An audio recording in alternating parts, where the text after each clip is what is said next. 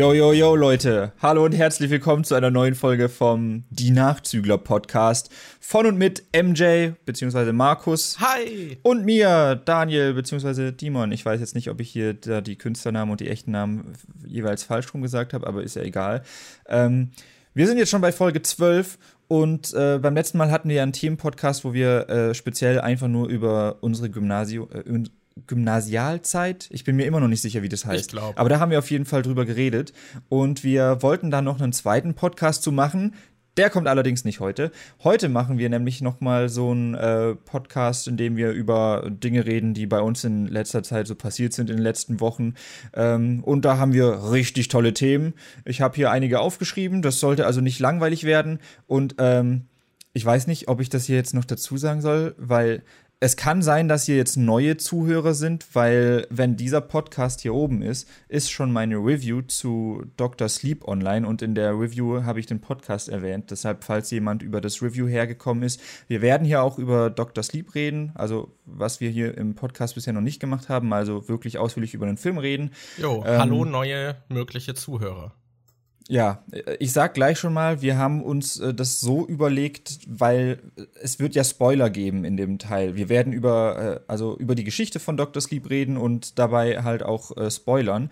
Und da wir, wenn es jetzt ein Video wäre, hätten wir halt gesagt, ja, dann blenden wir am Anfang eine Zeit ein und sagen, dann spul bis zu dieser Zeit vor, falls du nicht gespoilert werden willst. Das ist beim Podcast jetzt aber ein bisschen schwierig. Deshalb werden wir den Teil, in dem wir über Dr. Sleep reden, ganz ans Ende vom Podcast hier von dieser Folge schieben. Und damit die auf, Leute, die. Falls ihr auf YouTube schaut, dann haben wir auch einen Timecode einfach in der Beschreibung.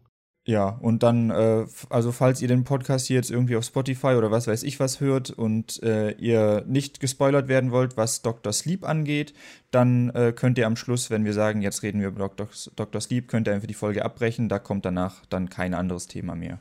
Aber wie üblich die letzten Male, was jetzt nicht themenbezogen war, sprechen wir einfach ein wenig über unsere letzte Woche, letzten zwei Wochen oder je nachdem, wann immer der letzte Podcast kam. Daniel. Ja, das ist sowieso ein bisschen unregelmäßig bei uns, ne? Ja, wir peilen immer zwei Wochen an, das klappt nicht immer ganz. Äh, ja, Daniel, was hast du denn so getrieben? Ähm, ich weiß jetzt nicht, womit wir anfangen sollen. Es gibt nämlich ein paar Themen, die wir uns aufgeschrieben haben. Einige davon haben wir quasi äh, zusammen erlebt. Das sind Dinge, über die wir beide was äh, sagen können. Und andere Sachen haben wir halt so ein bisschen getrennt voneinander gehabt. Sollen wir, sollen wir erstmal mit den getrennten anfangen und dann äh, später über die gemeinsamen reden? Das können wir machen. Das ist, okay, dann äh, fange ich mal an. Ähm, am 11.11. .11. hatte meine Freundin Geburtstag und wir sind zusammen in eine Trampolinhalle gegangen, um da für eine Stunde äh, Spaß zu haben. Äh, das klingt gerade voll. Kann man ja, deine Freundin buchen und mit der Spaß haben in der Trampolinhalle oder? wir hatten da wirklich eine Stunde lang Spaß.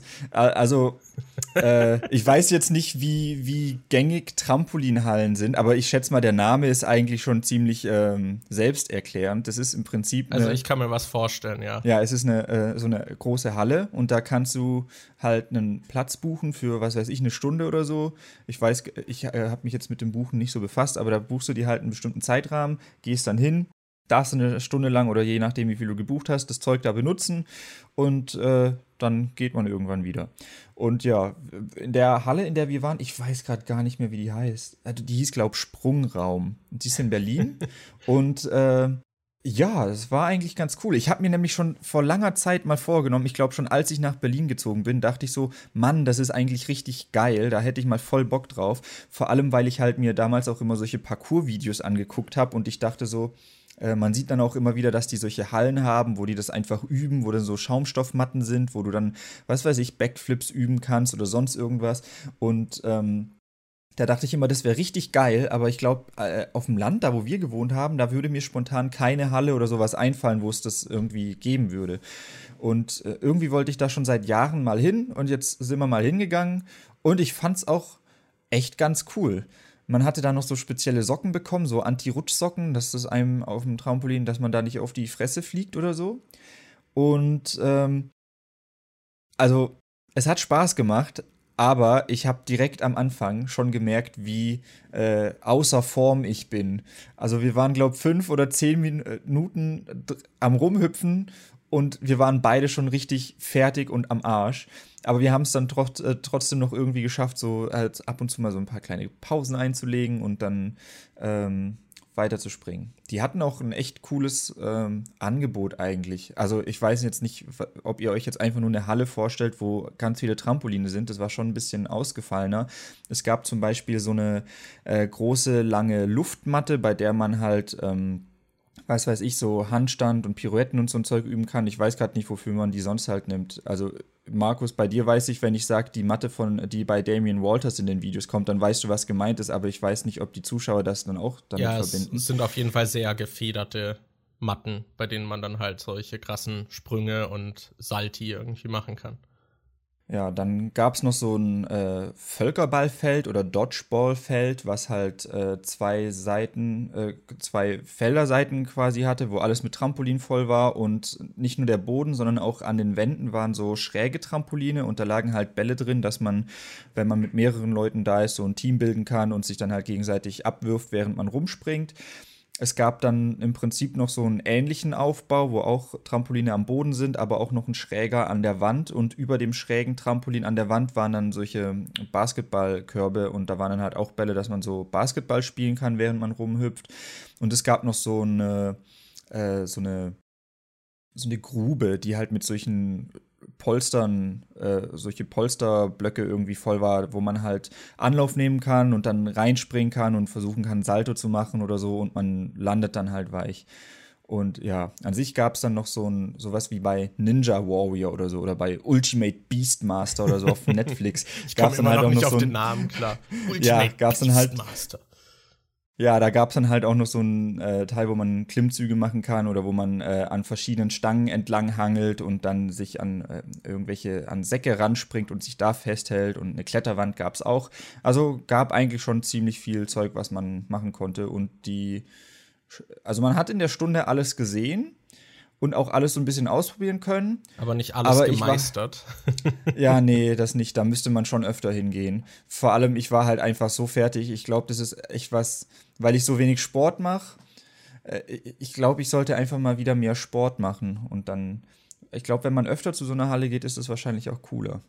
Ja, vor allem, wenn man dann auch mehr machen kann. Also ja. ich schätze mal gerade allein, was man irgendwie mit so Trampolinsprungfeldern dann da irgendwie für Zeug machen könnte, wenn man körperlich dazu in der Lage ist. ist ja, genau. Spaßig. Es gab auch noch äh, solche Turniertrampoline, mit denen man halt richtig, richtig hoch springen kann. Das ist auch ganz cool gewesen. Ähm, aber vieles davon ist halt so ein Zeug, wo ähm, wo halt auch viel Überwindung gefragt ist, wenn du irgendwas probieren willst. Und ich schätze, allein deshalb macht schon Sinn, da öfter hinzugehen, weil du dann jedes Mal so ein bisschen dran arbeiten kannst und irgendwann kannst du dich vielleicht doch mal überwinden, den Salto zu probieren oder sonst irgendwas. Das ist auf jeden Fall was, was halt auch Sinn macht, das öfter mal zu besuchen. Wie krass geht denn so ein Turniertrampolin hoch? Also bei einem normalen würde ich so schätzen, kann man vielleicht so seine Körpergröße an Höhe hinbekommen. Wie ist es dann bei so einem Turniertrampolin? Also ich weiß jetzt nicht. Also wenn du selber springst, kommt dir das sowieso noch mal anders vor, weil die Perspektive dann eine andere ist. Ähm, das waren zwei solche Turniertrampoline, die gegenüber standen. Auf dem einen war Anni und auf dem anderen war ich. Und ich hatte schon das Gefühl, dass ich locker über ihre Körpergröße gehüpft bin.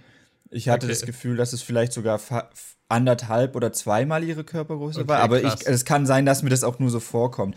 Zumal das bei mir vielleicht auch noch ein bisschen. Ich spring dann nicht einfach so hoch mit steifen ja, ja, Beinen, die nach unten sind, sondern ich ziehe die dann halt auch noch so ein, so was weiß ich, so Spider-Man-mäßig, dass du halt die äh, Beine hochziehst und äh, so in die Hocke gehst quasi. Dadurch kommt es dann einem doch dann noch mal ein bisschen höher vor. Aber mit denen kannst du schon ordentlich hochspringen. Okay. Na cool. So, was hast, was hast du denn äh, gemacht? Markus. Was, was habe ich denn so gemacht? Das war jetzt so der eleganteste Übergang. ja.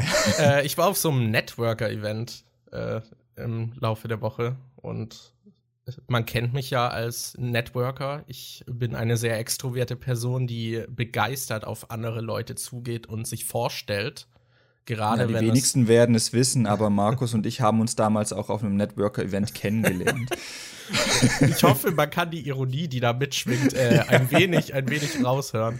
Nee, also ja, das war halt so ein Event, wo verschiedene Firmen im Marketing und auch so Gaming-Bereich und Medienbereich halt vor Ort waren und die hatten dann alle so kleine Stände. Aber das heißt nicht, dass da Stände sind, wo es krass was zu sehen gibt. Das heißt, da sind Stände, zu denen man hingehen kann, um mit den Leuten zu reden und sich vorzustellen. genau, und ja, das. Wir waren ja eigentlich auch davor auf einem ähnlichen Event nochmal, wo wir uns äh, sehr unwohl gefühlt haben. Das war toll, richtig Ja, toll. das Würde war ich richtig gerne toll. wieder machen. Und das war im Prinzip ähnlich, nur dass es dort auch äh, kostenloses Essen gab, was schon mal ein Pluspunkt ist. Und es gab auch noch eine Halle, in der Vorträge gehalten wurden. Und an dem einen Tag haben sich dann beispielsweise sehr viele äh, Firmen im Gaming-Bereich vorgestellt und gesagt, was sie so machen und dann natürlich, was sie für Leute suchen. Und ja, dadurch konnte man die dann schon so ein bisschen kennenlernen und wusste dann so, ah, okay, zu der und der Firma gehe ich danach dann vielleicht und rede noch mit denen. Aber ich denke bei sowas halt auch immer, die reden an dem Tag mit so vielen Leuten, die werden sich doch nie an alle erinnern können. Das ist wahrscheinlich dann einfach nur so, okay, ich habe jetzt seine Karte und dann kann ich halt denen vielleicht noch mal eine E-Mail schreiben und wenn ich Glück habe, erinnern sie sich an mich.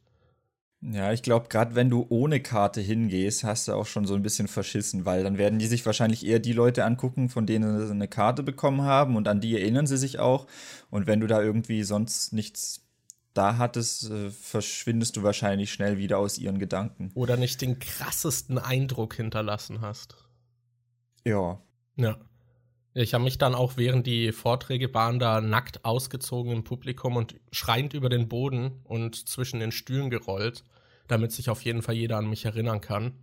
Ja, stimmt. Ich habe das bei Falco in der Instagram-Story gesehen. Das war voll geil. Genau, ja, genau, Falco war auch mit dabei und äh, dadurch, äh, das, da habe ich dann auch ein paar Mails rausgeschickt und habe gesagt, ja, ich war der Nackte, der kreischende Nackte und da habe ich auf jeden Fall auch positive Rückmeldungen bekommen.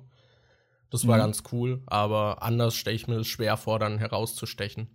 Außer man ist derjenige, der um 12 auf dem Event ist und äh, übermäßig viel von dem kostenlosen Bier in Anspruch nimmt, dann sticht man vielleicht auch heraus. Ja, Weiß, hätte ich das gewusst, dass es da kostenlose Getränke gibt, dann wäre ich vielleicht auch hingegangen.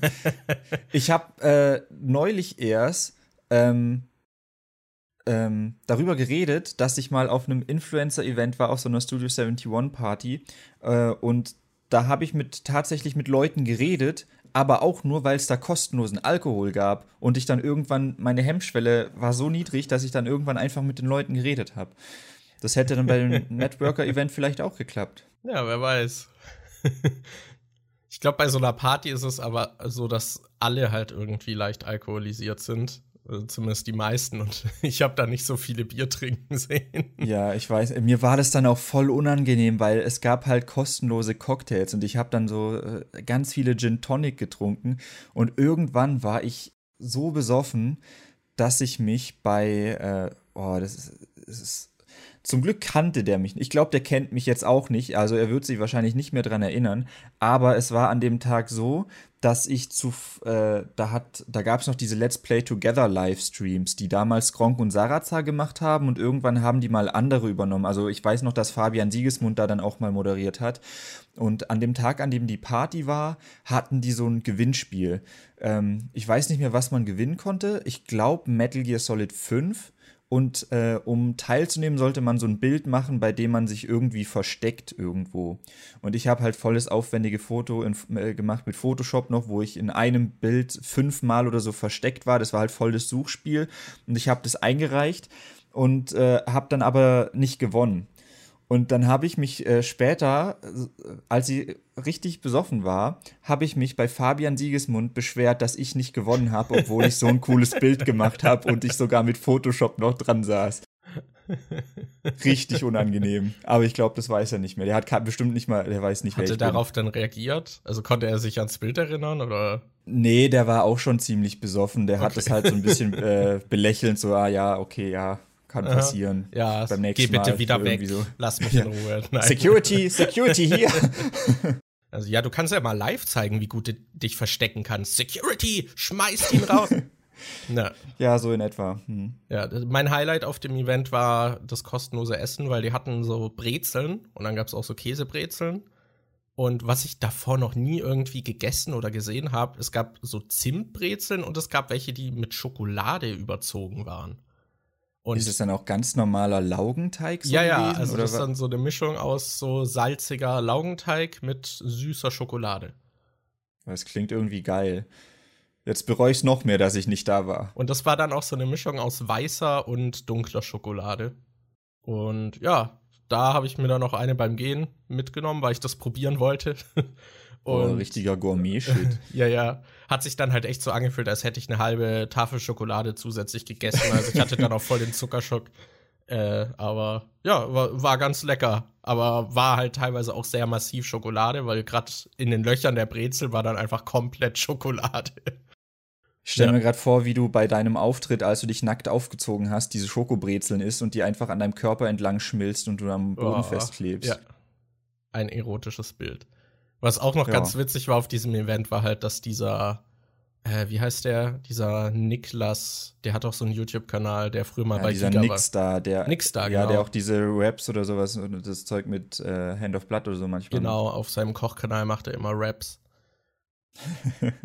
ja, äh, der hat das Ganze auch so moderiert. Äh, er hat einen okayen Job gemacht. Ja. Okay. Ach stimmt, hattet, hattet ihr dann nicht irgendwie erzählt, dass er die ganze Zeit Witze gemacht hat? Dann hat keiner drüber gelacht und dann hat er kommentiert, dass niemand über die Witze lacht. Ja, ja, er hat so ein paar Mal so Witze gemacht und also das Publikum, das war halt auch nicht, die haben jetzt nicht drauf gewartet, so, hahaha, Mann, dieser lustige Entertainer da vorne, sondern die waren halt relativ ernst und saßen halt alle ruhig da. Es war jetzt aber nicht so ein äh, Luke Mockridge Fernsehgarten. -Ding. Nee, nee, also die Witze waren auch voll okay, aber äh, er hat dann halt immer so, es kam halt keine Reaktion dann so, ja, meine Witze sind wohl ziemlich scheiße und hat das dann halt auch immer wieder verpackt. Ich habe meistens dann da so ein bisschen geschmunzelt, wenn er ge darüber ge Witze gemacht hat, dass niemand über seine Witze lacht. So ein Mitleidsschmunzeln. Nee, das war wahrscheinlich einfach, weil ich es sehr gut nachvollziehen konnte. wir sind ja auch professionell darin, schlechte Wortspiele oder Sprüche zu machen, bei denen man nur so ein Augenrollen vom Gegenüber sieht. Deswegen konnte ich das sehr nachvollziehen. Oh nein, da, das erinnert mich gerade an was. Es gab neulich wieder so eine Situation, es war so fucking unangenehm.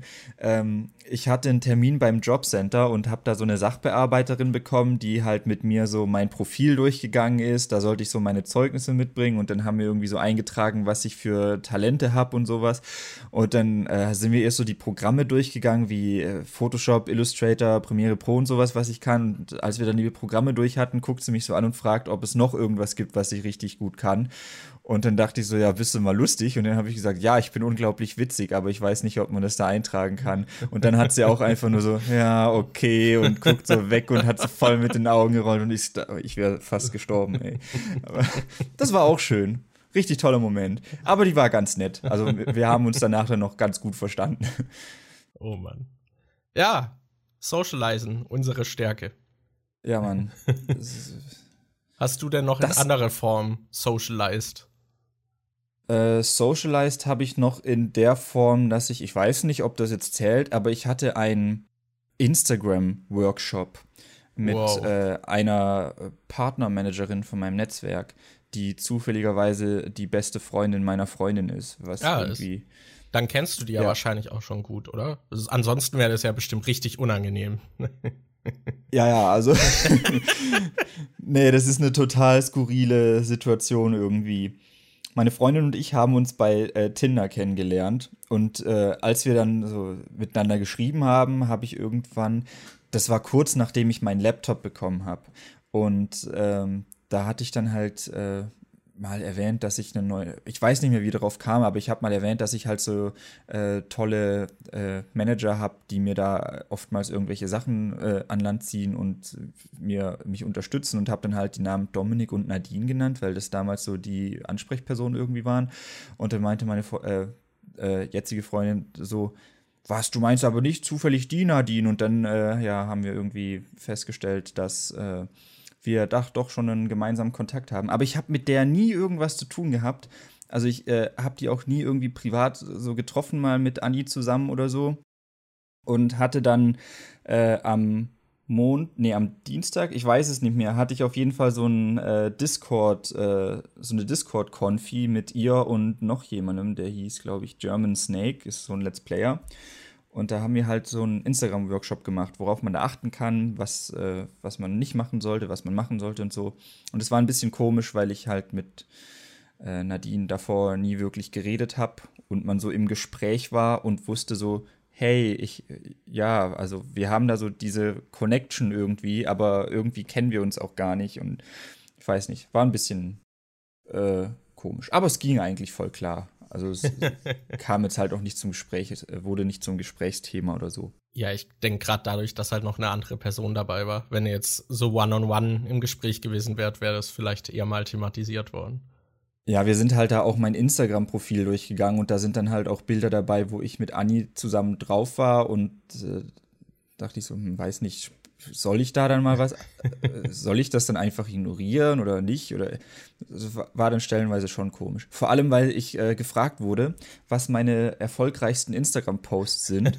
Und ähm, ich habe so geguckt äh, bei den Analytics, was so die meistgelikten Bilder von mir sind. Und auf Platz 1 ist mit 1000 irgendwas äh, Likes äh, das Gewinnspiel, was ich zu Halloween gemacht habe, wo man dieses äh, Poster und die Blu-ray gewinnen konnte. Und auf Platz zwei ist unser Osterbild, bei dem Markus, unsere ehemalige Mitbewohnerin und ich äh, so fast nackt äh, auf dem Sofa sitzen und äh, unsere Genitalien mit Karotten und Eiern verdeckt werden. Endlich haben und, wir einen Grund, das ins Thumbnail einzubauen. Ich habe nur drauf gewartet. ja, ja. Und das war halt mal ist mein zweiterfolgreichster Instagram-Post und da durfte ich dann mit ihr und diesem German Snake drüber reden, warum ich dieses Bild gemacht habe und warum ich glaube, dass es so erfolgreich ist warum du dieses Bild gemacht hast. Hast, hast dann so die ganze Backstory, dass so eine Tradition wurde, ausgerollt. Ja, oder? also angefangen hat es, als wir damals an Weihnachten zu Hause saßen und die Fritzel-Doku geguckt haben. Und nee, das war. Das ist, das ist so eine komische Situation, das kann man irgendwie nicht erklären, ohne dass man, ohne dass es dumm klingt. Also das kann man nicht ja. plausibel erklären, finde ich. Ja, ich würde halt sagen, es war eine spontane, dumme Idee und die haben wir dann, die dann in den zur Jahren Tradition wurde. Ja. Ja, genau. genau. So, ähm, ja, über diesen Instagram-Workshop habe ich eigentlich nicht so viel zu erzählen, weil Hast äh, klar, ich habe da deine top-exklusiven Tipps für Zuhörer, die auch auf Instagram durchstarten wollen. Jetzt. Also, Top-Tipps ihr müsst Stories und Posts richtig benutzen. Wenn ihr Posts macht, die halt auf eurem Profil sind, dann achtet darauf, dass ihr nicht zu viele macht, aber dafür welche, die äh, qualitativ halt irgendwie hochwertig oder gut sind. Und äh, da könnt ihr auch gerne andere Accounts verlinken, wenn ihr zum Beispiel irgendwie was weiß ich, eine Cola trinkt, könnt ihr auch äh, den deutschen Coca-Cola-Account verlinken. Vielleicht findet ihr euer Bild cool und teilt es dann in seiner Story, was dann gut für euch ist. Äh, Oder wenn Storys ihr den Podcast von Dimon und MJ hört, dann könnt ihr die auch verlinken und vielleicht teilen sie es in ein. Ja, genau. Und was Stories angeht, da solltet ihr nicht so viel drüber nachdenken, sondern wenn ihr denkt, hey, da könnte ich eine Story machen, dann macht es einfach, weil es da eigentlich gut ist, äh, immer wieder mal was drin zu haben. Klar solltet ihr euch jetzt nicht irgendwelche Scheiße aus der Nase ziehen, damit ihr Stories habt. Oder aber, Scheiße in die äh, Nase ziehen in der Story. Ja, das auch. Aber äh, Stories nicht so viel drüber nachdenken, einfach machen und viel mit diesen ähm, Stickern arbeiten, also Umfragen oder sonst irgendwas, weil andere Leute, also die, äh, äh, es oft mögen, wenn sie die Möglichkeit haben, mit dir zu interagieren oder irgendwas zu machen. Aber das ist halt was, das habe ich davor sowieso schon dauernd gemacht. Also gerade diese Umfragenfunktion, ich glaube, sobald die rauskam, die habe ich die ständig benutzt. Deshalb äh, habe ich von Anfang an schon alles richtig gemacht auf Instagram. Ja, Deswegen bist du auch so erfolgreich. Ja, das waren so ein paar krasse Instagram-Tipps. Die übelst krassen werde ich jetzt nicht mit euch teilen, weil ich will mir jetzt nicht hier ganz viele Konkurrenten hochziehen, die dann das ganze Wissen gegen mich verwenden können. Also die, die müssen dann schon bei mir bleiben, diese Secrets. Ähm, genau. Ich habe jetzt gerade noch äh, ein Thema auf der Liste, was dich alleine betrifft. Oh. Äh, und ähm, also, und zwar ist das Pokémon, weil du hast dir die neue Pokémon-Edition gekauft, die rauskam. und ja. ich habe die ja nicht. Das heißt, du hast da wahrscheinlich mehr zum Spiel äh, zu erzählen als ich. Ja, auf jeden Fall. ich, ich wollte ja eigentlich dieses Jahr auf meinem Kanal wieder so einen Review-Talk machen. Den haben wir das letzte Jahr auch zu Let's Go gemacht. Aber du hast Pokémon ja jetzt einfach nicht gespielt. Stimmt, wir haben ja letztes Jahr einen Review-Talk zu dem Pokémon. Da kann ich mich jetzt noch. Boah, das, das, hättest du mich gefragt, ob ich was zu dem Spiel mal gemacht habe, dann hätte ich Nein gesagt. Das war schon wieder völlig draußen aus meinem Kopf. Ja, da hatten wir, das war im Prinzip unser Podcast-Debüt in so einer Form schon mal. Nur, dass wir ja, da gut, nebeneinander auf dem Sofa gequetscht saßen. Aber du bist ja jetzt fast fertig mit dem Spiel. Das heißt, du kannst es mir ja ausleihen, dann kann ich es noch durchspielen und dann können wir trotzdem so einen Review-Talk machen. Ja, ne? das könnte so ich. So hatten wir es ja letztes Jahr auch gemacht. ja. Wisst ihr, der, der erfolgreiche Influencer hier, der muss sich die Spiele von seinem armen Mitbewohner leihen. naja. Äh, ja, also ich werde jetzt nicht so ins Detail gehen zu Pokémon, aber im Vorfeld war ja sehr viel Kritik in der Community schon laut geworden. Und äh, es wurde auch so ein bisschen nach Boykott gerufen, was wahrscheinlich nicht von vielen eingehalten wurde, weil es das schnellst und meistverkaufteste Switch-Spiel, glaube ich, ist. Zumindest das am schnellsten verkaufteste. Äh, was wahrscheinlich für die Marke so ein bisschen spricht.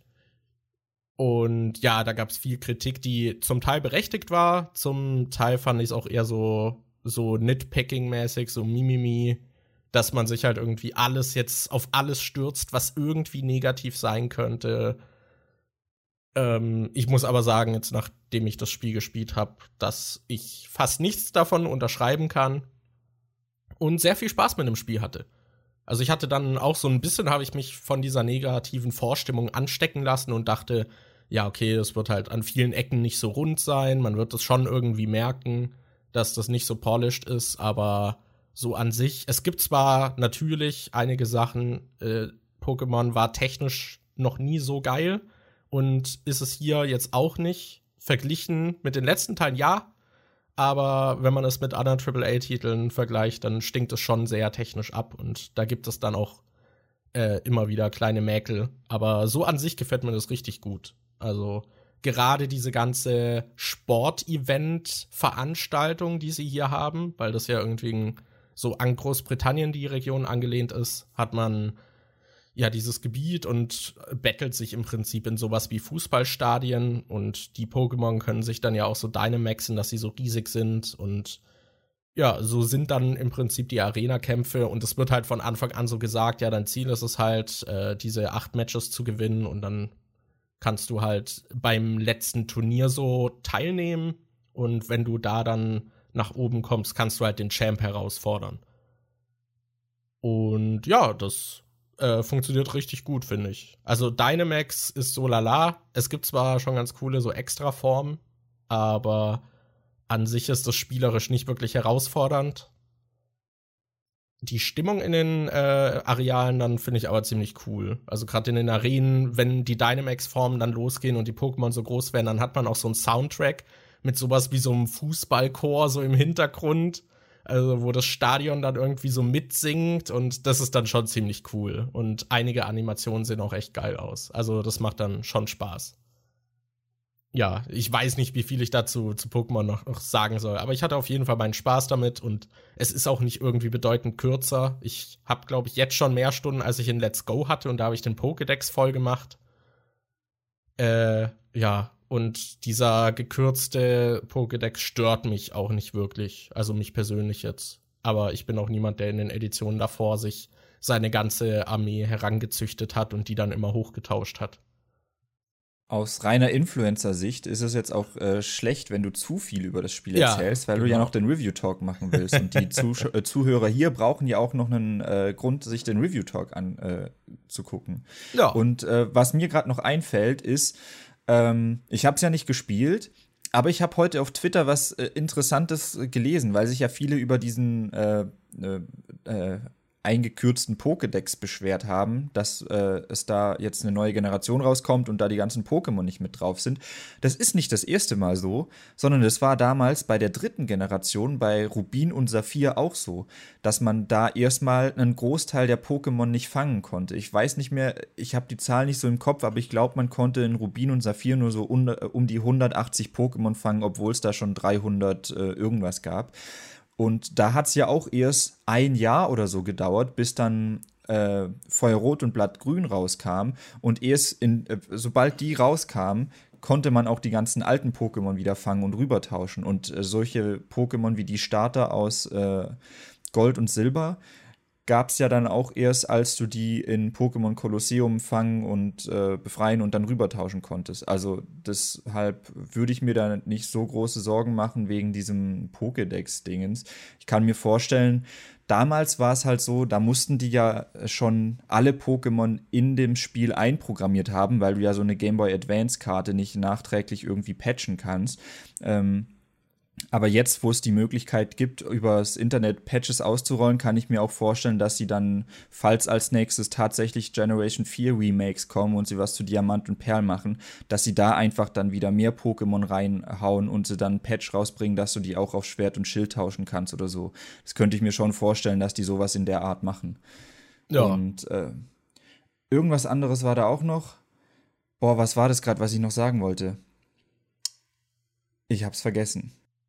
Ach so, ähm, was ich noch gesehen hatte, war, ähm, ich fand halt, dass Game Freak ein bisschen was besser machen hätte können bei der Kommunikation mit den Fans, weil die ja zum Beispiel auch gesagt haben, sie werden den Pokédex halbieren, damit sie sich mehr Zeit nehmen können, um die 3D-Models zu machen und was weiß ich was. Und sie haben, glaube ich, auch explizit gesagt, dass sie nicht einfach die 3D-Models vom 3DS oder so nehmen können. Und ich habe gestern ein Video gesehen, in dem jemand die 3DS-Models mit den ähm, Models aus Schwert und Schild verglichen haben und so von der Polygonanzahl und Struktur her sind die halt äh, meistens eins zu eins gleich. Manche sind so ein bisschen anders, weil da vielleicht, ich glaube, bei Pichu oder irgendwas war der Kopf ein kleines bisschen mehr eingedrückt oder so. Aber ansonsten sind die halt identisch. Das Einzige, was da anders ist, sind die Texturen. Also die Texturen haben sie zum Teil neu gemacht. Die sind anders als in den 3DS-Spielen, aber die Models sind eigentlich im Prinzip genau die gleichen. Ich finde, da hätte Nintendo halt irgend äh, oder Game Freak halt einen besseren Job machen können und dann halt einfach nicht lügen. Ja, ich weiß eh nicht, wie das. Also ich weiß nicht, wie das technisch ist. Es kann natürlich auch sein, dass sie das äh, in der Entwicklung halt nicht direkt importieren konnten, aber dass es quasi dann halt wie abgepaust oder so ist. Ja. Aber ich schätze mal, dass es. Ich weiß nicht, Game Freak ist halt mit der Pokémon Company, es ist das erfolgreichste Franchise der Welt.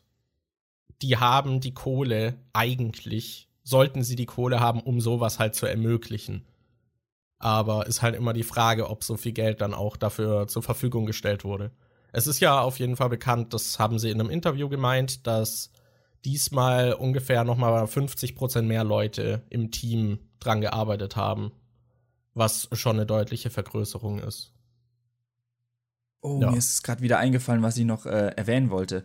Ich kann mir auch vorstellen, dass äh, das ist ja bei Pokémon im Prinzip jedes Mal so. Wenn eine neue Generation rauskommt, ist die erste Edition noch nie perfekt gewesen. Gerade wenn es dann auch irgendwie auf eine neue äh, äh, Handheld oder irgendwas gegangen ist. Bei äh, Rubin und Saphir äh, weiß ich noch, dass erst ab Feuerrot und Blattgrün dann auch so ein paar coole Neuerungen dabei waren, wie, glaube der Rucksack sah da geiler aus und die, äh, die ganzen Items hatten dann so kleine Icons bekommen, was davor, glaube auch noch nicht drin war. Da bin ich mir aber gerade nicht 100% sicher.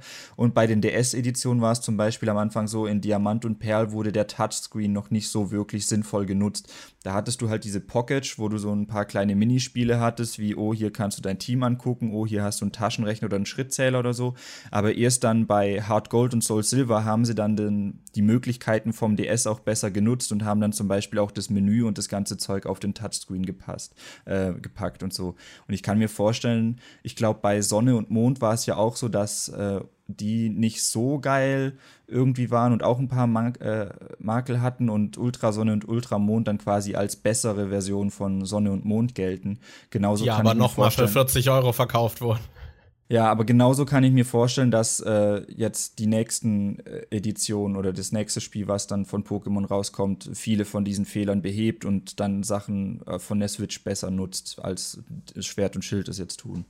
Ja, eine Sache wird mir noch einfallen, die ein bisschen fraglich ist, wenn ihr Argument tatsächlich war, dass sie die Models nicht weiterverwenden konnten, weil es sind auch nicht alle Pokémon aus Let's Go drin.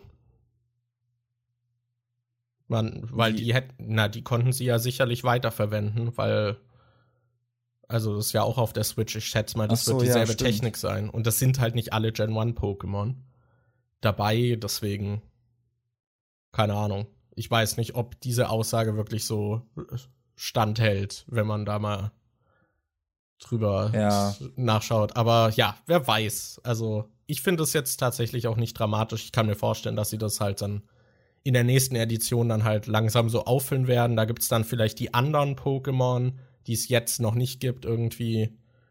Und dass dann der Pokédex irgendwie wieder angereichert wird. Aber persönlich brauche ich auch nicht den ganzen Pokédex. Ich fände eigentlich auch mal so einen kompletten Reboot cool. Wenn man mal wirklich wieder so von Null anfangen würde. Und halt so eine komplett unbekannte Welt irgendwie hätte. Aber naja. Ja, das fand ich halt bei Schwarz und Weiß cool, dass du äh, anfängst und du, bevor du, zu, äh, bevor du die Top 4 geschafft hast, kriegst du einfach kein Pokémon aus äh, alten Generationen zu sehen, sondern musst komplett nur mit denen arbeiten, die es halt in Generation 5 dann neu gab.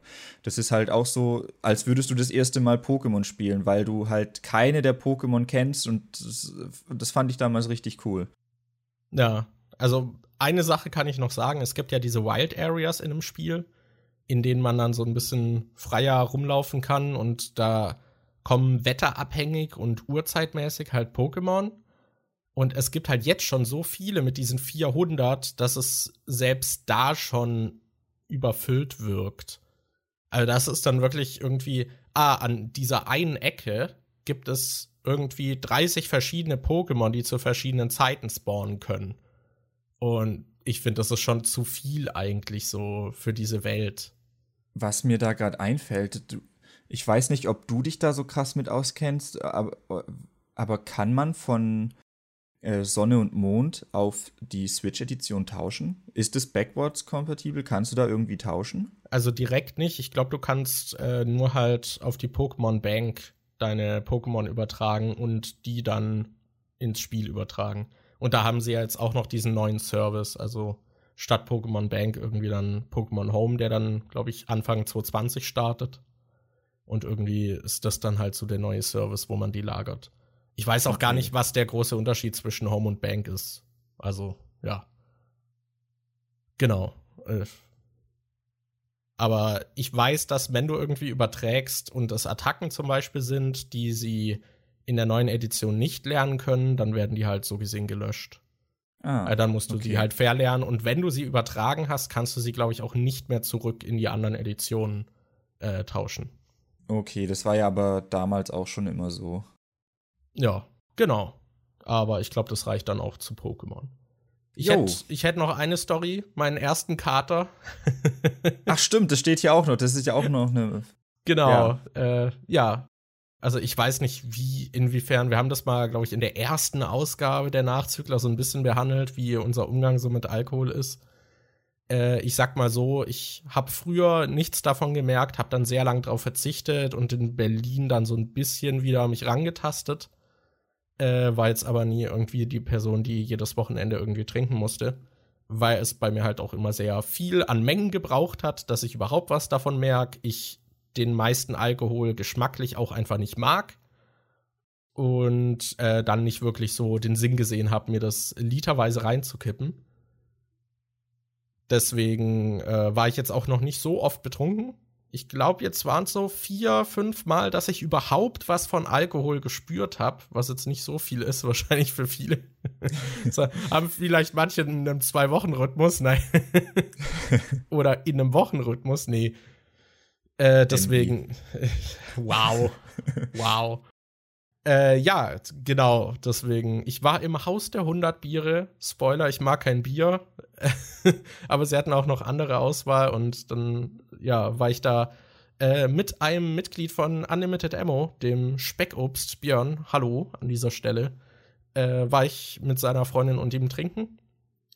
Und ja, ich habe auf jeden Fall was vom Alkohol gemerkt. also, da gab es dann auch so Biercocktails und so ein Kram. Und ich glaube, für Bierliebhaber ist es auch ziemlich cool dort, weil es halt wirklich 100 Biere gibt. Und es ist, glaube ich, auch einer der wenigen Orte in Berlin, an dem man einen Cola-Weizen bestellen kann und sie wissen, was es ist.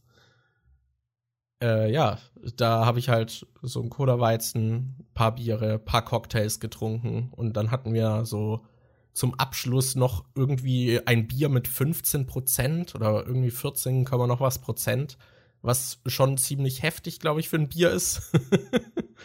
äh, das hat auch schon so halb wie Schma Schnaps geschmeckt und ja, ich glaube, das hat mir dann so ein bisschen den Rest gegeben.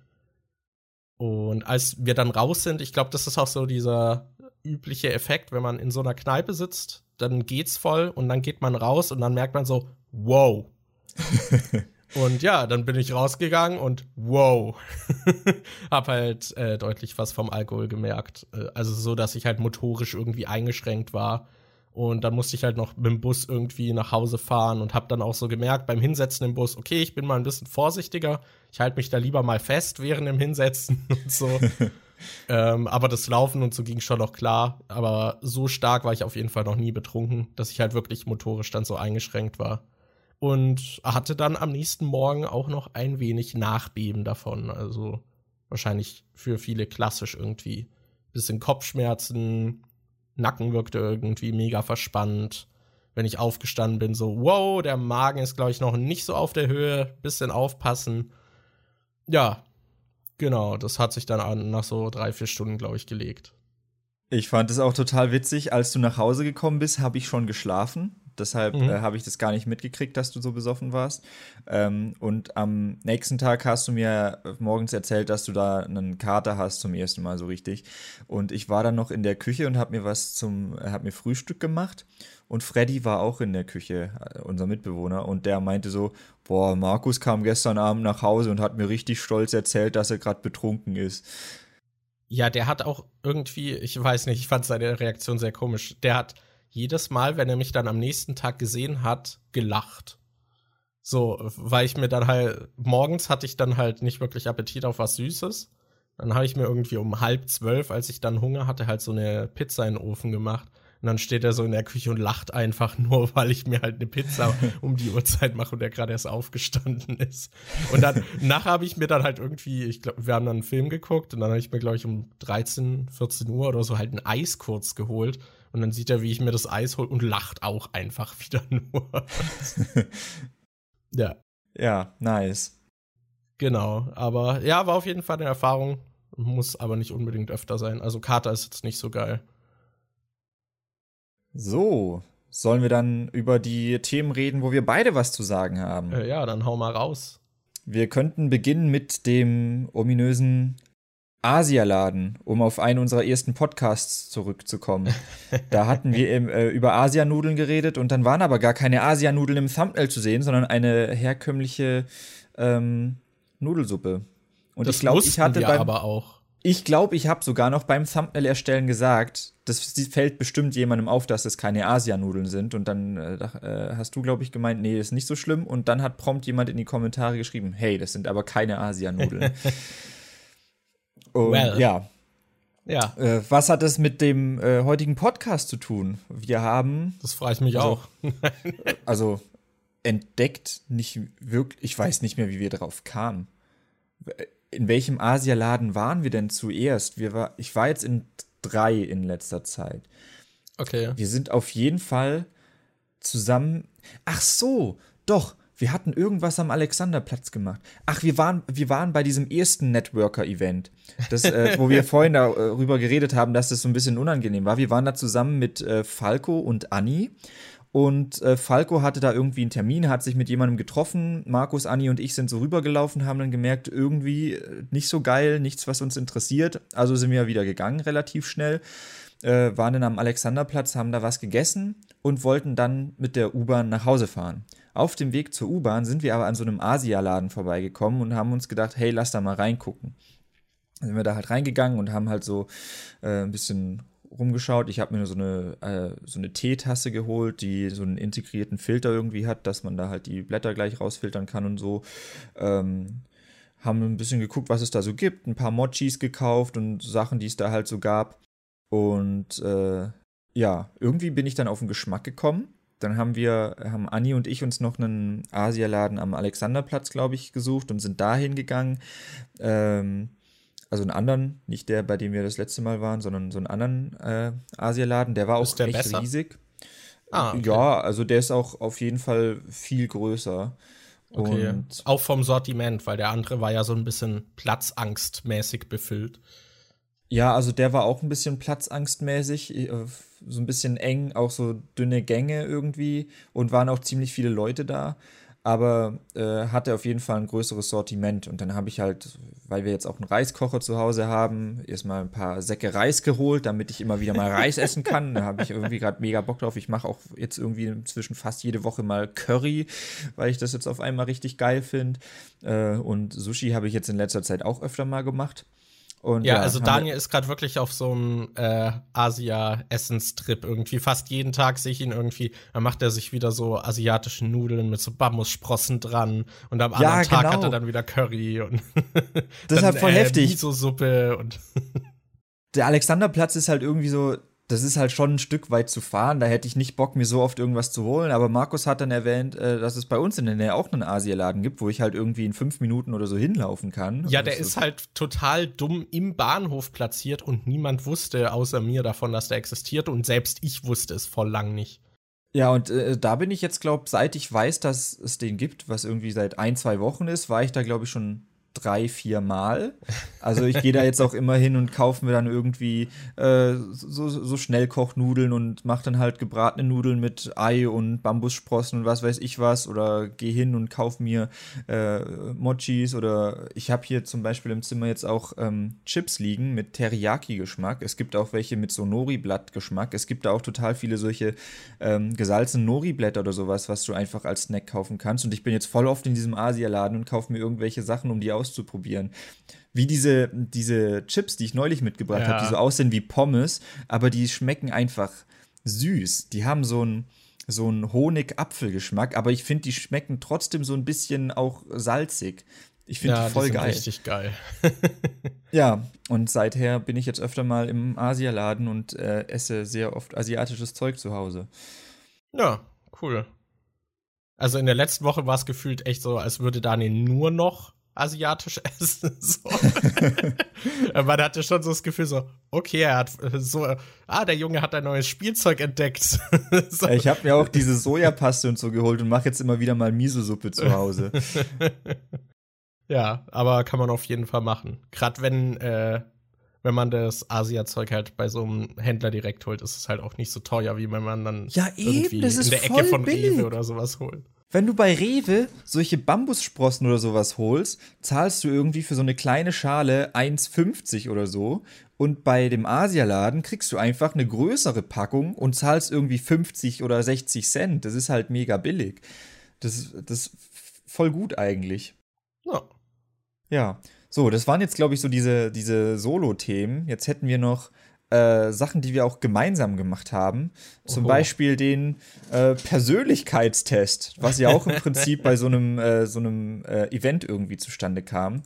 Ja. Äh, Da Willst wurden mal wir, erzählen? wurden wir, ja, wir wurden zu diesem Event so relativ spontan von einem Kumpel eingeladen, weil der halt irgendwie so, ja, mein Vater ist da irgendwie mit drin, irgendwie, der ist da Mitveranstalter. Da gibt's halt so einen Persönlichkeitstest und irgendwie so einen Vortrag zum Thema Megatrends. Äh, und da wussten wir als wahre Trendsetter natürlich, boah, da müssen wir hin. Also uns wurden halt quasi die Karten angeboten. Ich glaube, eigentlich kostet dieser Test dann halt auch irgendwie knapp 300 Euro oder so.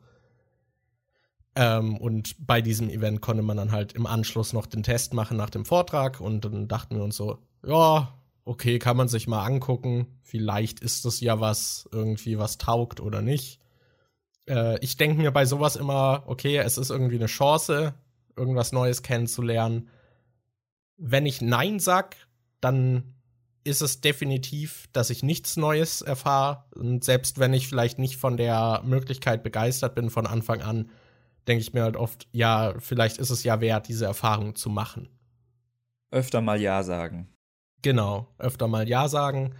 Und ja, wir haben es gemacht. Und ja, waren dann dort irgendwie, haben dann halt den Vater kennengelernt. Wir sind auch ganz schick angezogen hin.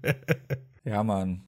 Vielleicht also, habt ihr die Instagram-Story gesehen. Ich habe auf jeden Fall Antworten darauf bekommen. Xenia hat sie gesehen. Die hat, glaube ich, gefragt, wo wir so schick angezogen hingehen. Und dann hast du geschrieben, ihre Mutter besuchen. Nein. Nein. Ähm,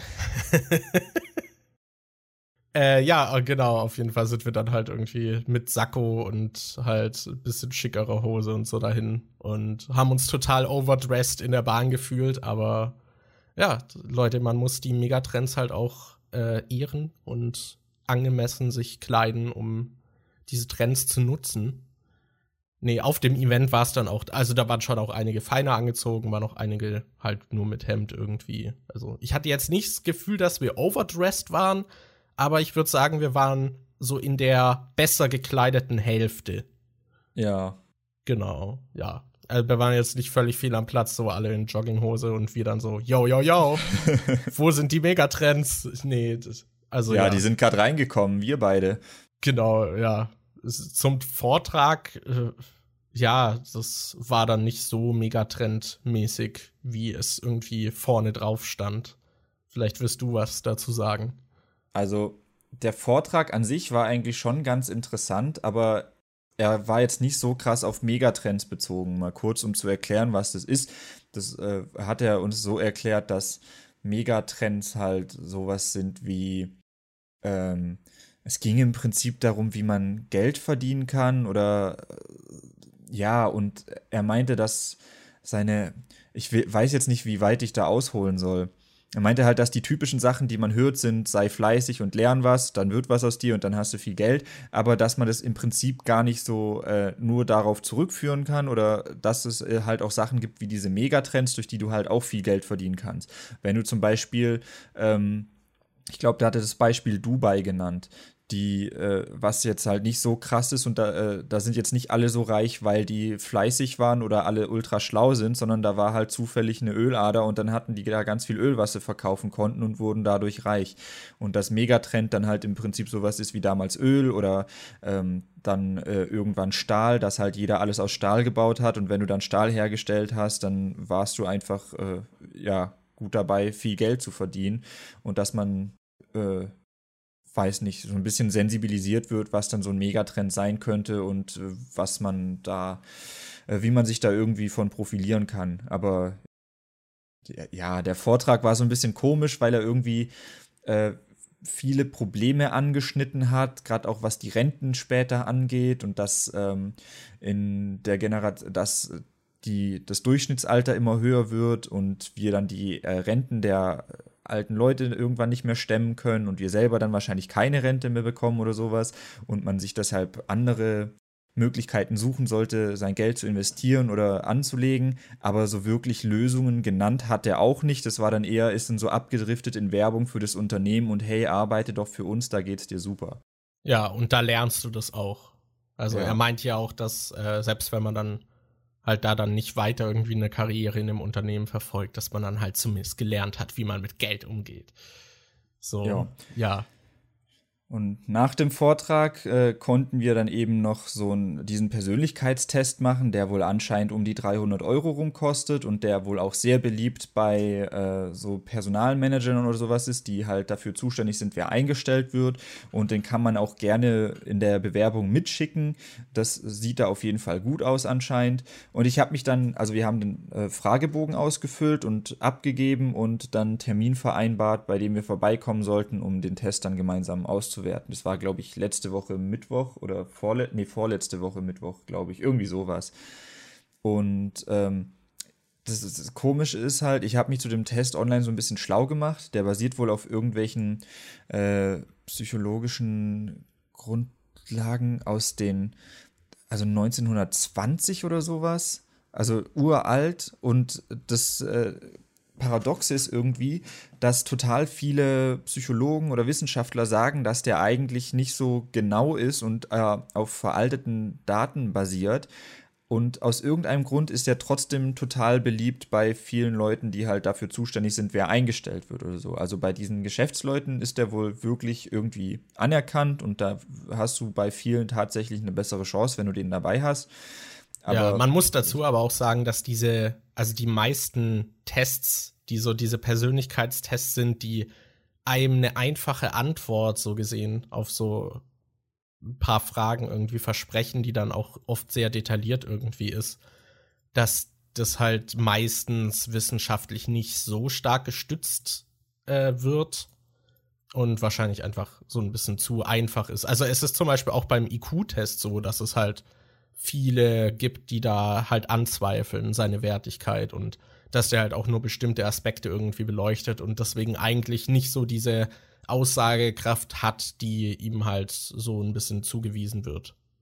Also ich habe den Test hier auch gerade offen mit meinem Ergebnis und ich kann euch ja mal was aus der Einleitung vorlesen, was das vielleicht auch so ein bisschen aufklärt. Da steht, diese Analyse hat nicht den Anspruch, ihr gesamtes Wesen vollständig zu beschreiben. Sie ist vielmehr eine Orientierungshilfe, die es ihnen ermöglicht, sich selbst besser kennenzulernen und verstehen zu können.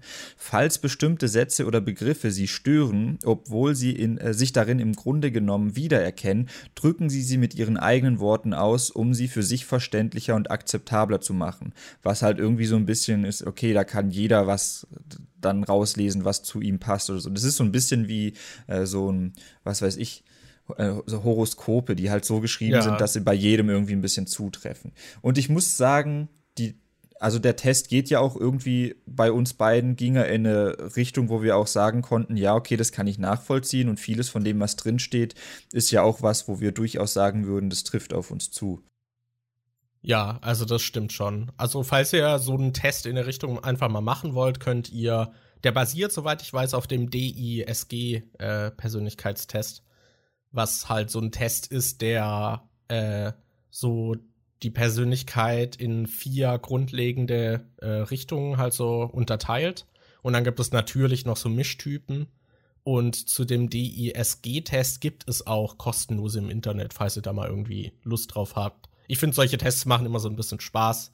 Man darf denen halt nur nicht so zu viel Gewicht irgendwie beimessen. Und ich glaube, es ist halt problematisch, wenn dann zum Beispiel Personaler diesem Test zu viel Gewicht beimessen äh, und dann halt ihre Einstellungsentscheidung so nur von dem Testergebnis irgendwie abhängig machen. In den USA gibt es zum Beispiel auch äh, Jobausschreibungen, bei denen bestimmte IQ-Grenzen erreicht werden müssen. Und wer darunter liegt, irgendwie wird da nicht eingestellt, was halt total problematisch ist. Jo, ähm, es ist so, ich habe meinen Test direkt per E-Mail zugeschickt bekommen. Markus hat seinen noch nicht bekommen, weil sie den, seinen Nachnamen falsch geschrieben haben. Und äh, ich weiß nicht. Ein altes Lied, das ich schon öfter gehört habe. Soll ich einfach mal ein bisschen was äh, vorlesen, damit ihr so eine, äh, damit die Leute so eine Ahnung haben, wie die Ergebnisse da denn aussehen? Ja, wir können ja so, so ein bisschen so ein Querschnitt mal. Okay, ich äh, lese einfach hier mal zwei Paragraphen vor. Daniel Meissner ist eher introvertiert. Er schätzt Struktur, Was? Planung und Organisation, wodurch er ordentlich und systematisch wirken kann. Ihm liegen Beständigkeit, Zusammenhalt und Harmonie am Herzen. Dies lässt ihn friedliebend wirken. Daniel Meissner hat eine gewisse extrovertierte Seite an sich. Er nimmt gerne Herausforderungen an, wenn es um die Verwirklichung der eigenen Ziele geht. Seine Mitmenschen können ihn als ziemlich konsequent sich selbst und anderen gegenüber empfinden. Gleichzeitig hat er aber auch ein beeinflussendes und kontaktfreudiges Temperament, das mit einem Streben nach Unterhaltung und Freunde, äh, Freude einhergeht. Durch se seine ansteckende Begeisterungsfähigkeit kann er außerdem gesellig erscheinen. Ja, und da sind halt relativ viele Absätze. Äh, warte, ich, eins, zwei, drei, vier, fünf, sechs. Also sechs solche Absätze und dann äh, also da gibt es ganz verschiedene Auswertungen. Es sind hier solche Absätze mit Sachen, die hier irgendwie auf meine Person zutreffen. Dann ist noch, äh, werde ich einem Typ zugewiesen. Es gibt irgendwie, was weiß ich, acht Typen oder so. Äh, und ich bin anscheinend ein Koordinator. Und dann steht hier halt, was äh, die Stärken des Koordinators sind, was der Gegentyp des Koordinators ist. Das wäre der Motivator. Dann gibt es hier noch ähm, so, ein Punkt, äh, so eine Seite, da steht ihre Talente für das Unternehmen und dann sind da halt verschiedene Punkte aufgelistet, was ich wohl gut kann. Hier steht zum Beispiel, kann Probleme analysieren, um sie dann zu lösen, trifft sichere Entscheidungen, beruht sich auf Regeln, um qualitativ hochwertige Arbeit zu leisten und so. Es hat so eine Liste da, ähm, wovon ich sagen muss, dass das meiste auch irgendwie passt, aber irgendwie teilweise widersprechen die Sachen sich auch. Dann gibt es noch eine Seite über ihr optimales Umfeld, also wie dein Arbeitsbereich aussehen sollte. Es gibt. Ähm, Die Frage ist halt auch, also das ist ja zum Beispiel so, wenn du jemandem sagst, kann Probleme analysieren, wer würde sagen so, nee, also ich bin da ganz So jemanden drin. will ich nicht haben. Ne? Nee, also ja, erstmal das so, was? was der analysiert, der soll nicht nachdenken, nein. Äh, aber das ist halt auch so eine Aussage, wenn du das liest, so über dich so, ja, ja, also klar, ich kann auf jeden Fall gut analysieren. So, wer würde da sagen so, ja, nee, das bin gar nicht ich. Halt, äh, äh ich, ich weiß nicht, das kann jetzt auch vielleicht einfach nur daran liegen, wir haben ja beide diesen Typen, ich glaube, wir haben beide diesen Koordinator-Typen bekommen. Ja, ja. Und das heißt, wir sind beide Leute, die auch irgendwie analysieren können ich schätze mal, das merkt man ja auch, weil ich zum Beispiel auf YouTube teilweise Filme analysiere und du machst ja das gleiche mit Spielen. Das heißt, wir sind Leute, wir können relativ sicher sagen von uns, dass wir gerne Sachen analysieren. Vielleicht äh, ist das hier gerade einfach nur so ein Fall von, von sich selbst auf andere schließen. Vielleicht gibt es ja schon genug ja. Leute, die sagen würden, analysieren ist jetzt nicht so mein Ding. Ja, also ich meine, es gibt natürlich noch Abstufungen. So bin ich äh, so der Meisteranalysator oder kann ich halt so grundlegend analysieren, ob die Ampel mir grün oder rot anzeigen. Ich, äh, durch meine geschickte und ausgeprägte Analysefertigkeit ist es mir sehr schnell klar gewesen, dass ich jetzt, wo das Licht grün ist, sicher über die Straße gehen kann. Na, du kannst auch die Straßenumgebung analysieren und dann gegebenenfalls bei Rot über die Straße gehen. Boah, oh, aber ich, oh, oh. wir sind doch gesetzestreue Boys, mein Lieber. Ja. Das würden wir außer, nicht machen. Außer an unserer Ecke. Wir haben tatsächlich äh, hier an unserer Straßenecke ist so eine dumme Ampel. Äh, das ist halt eine Kreuzung. Aber in die eine Richtung fährt eigentlich nie jemand.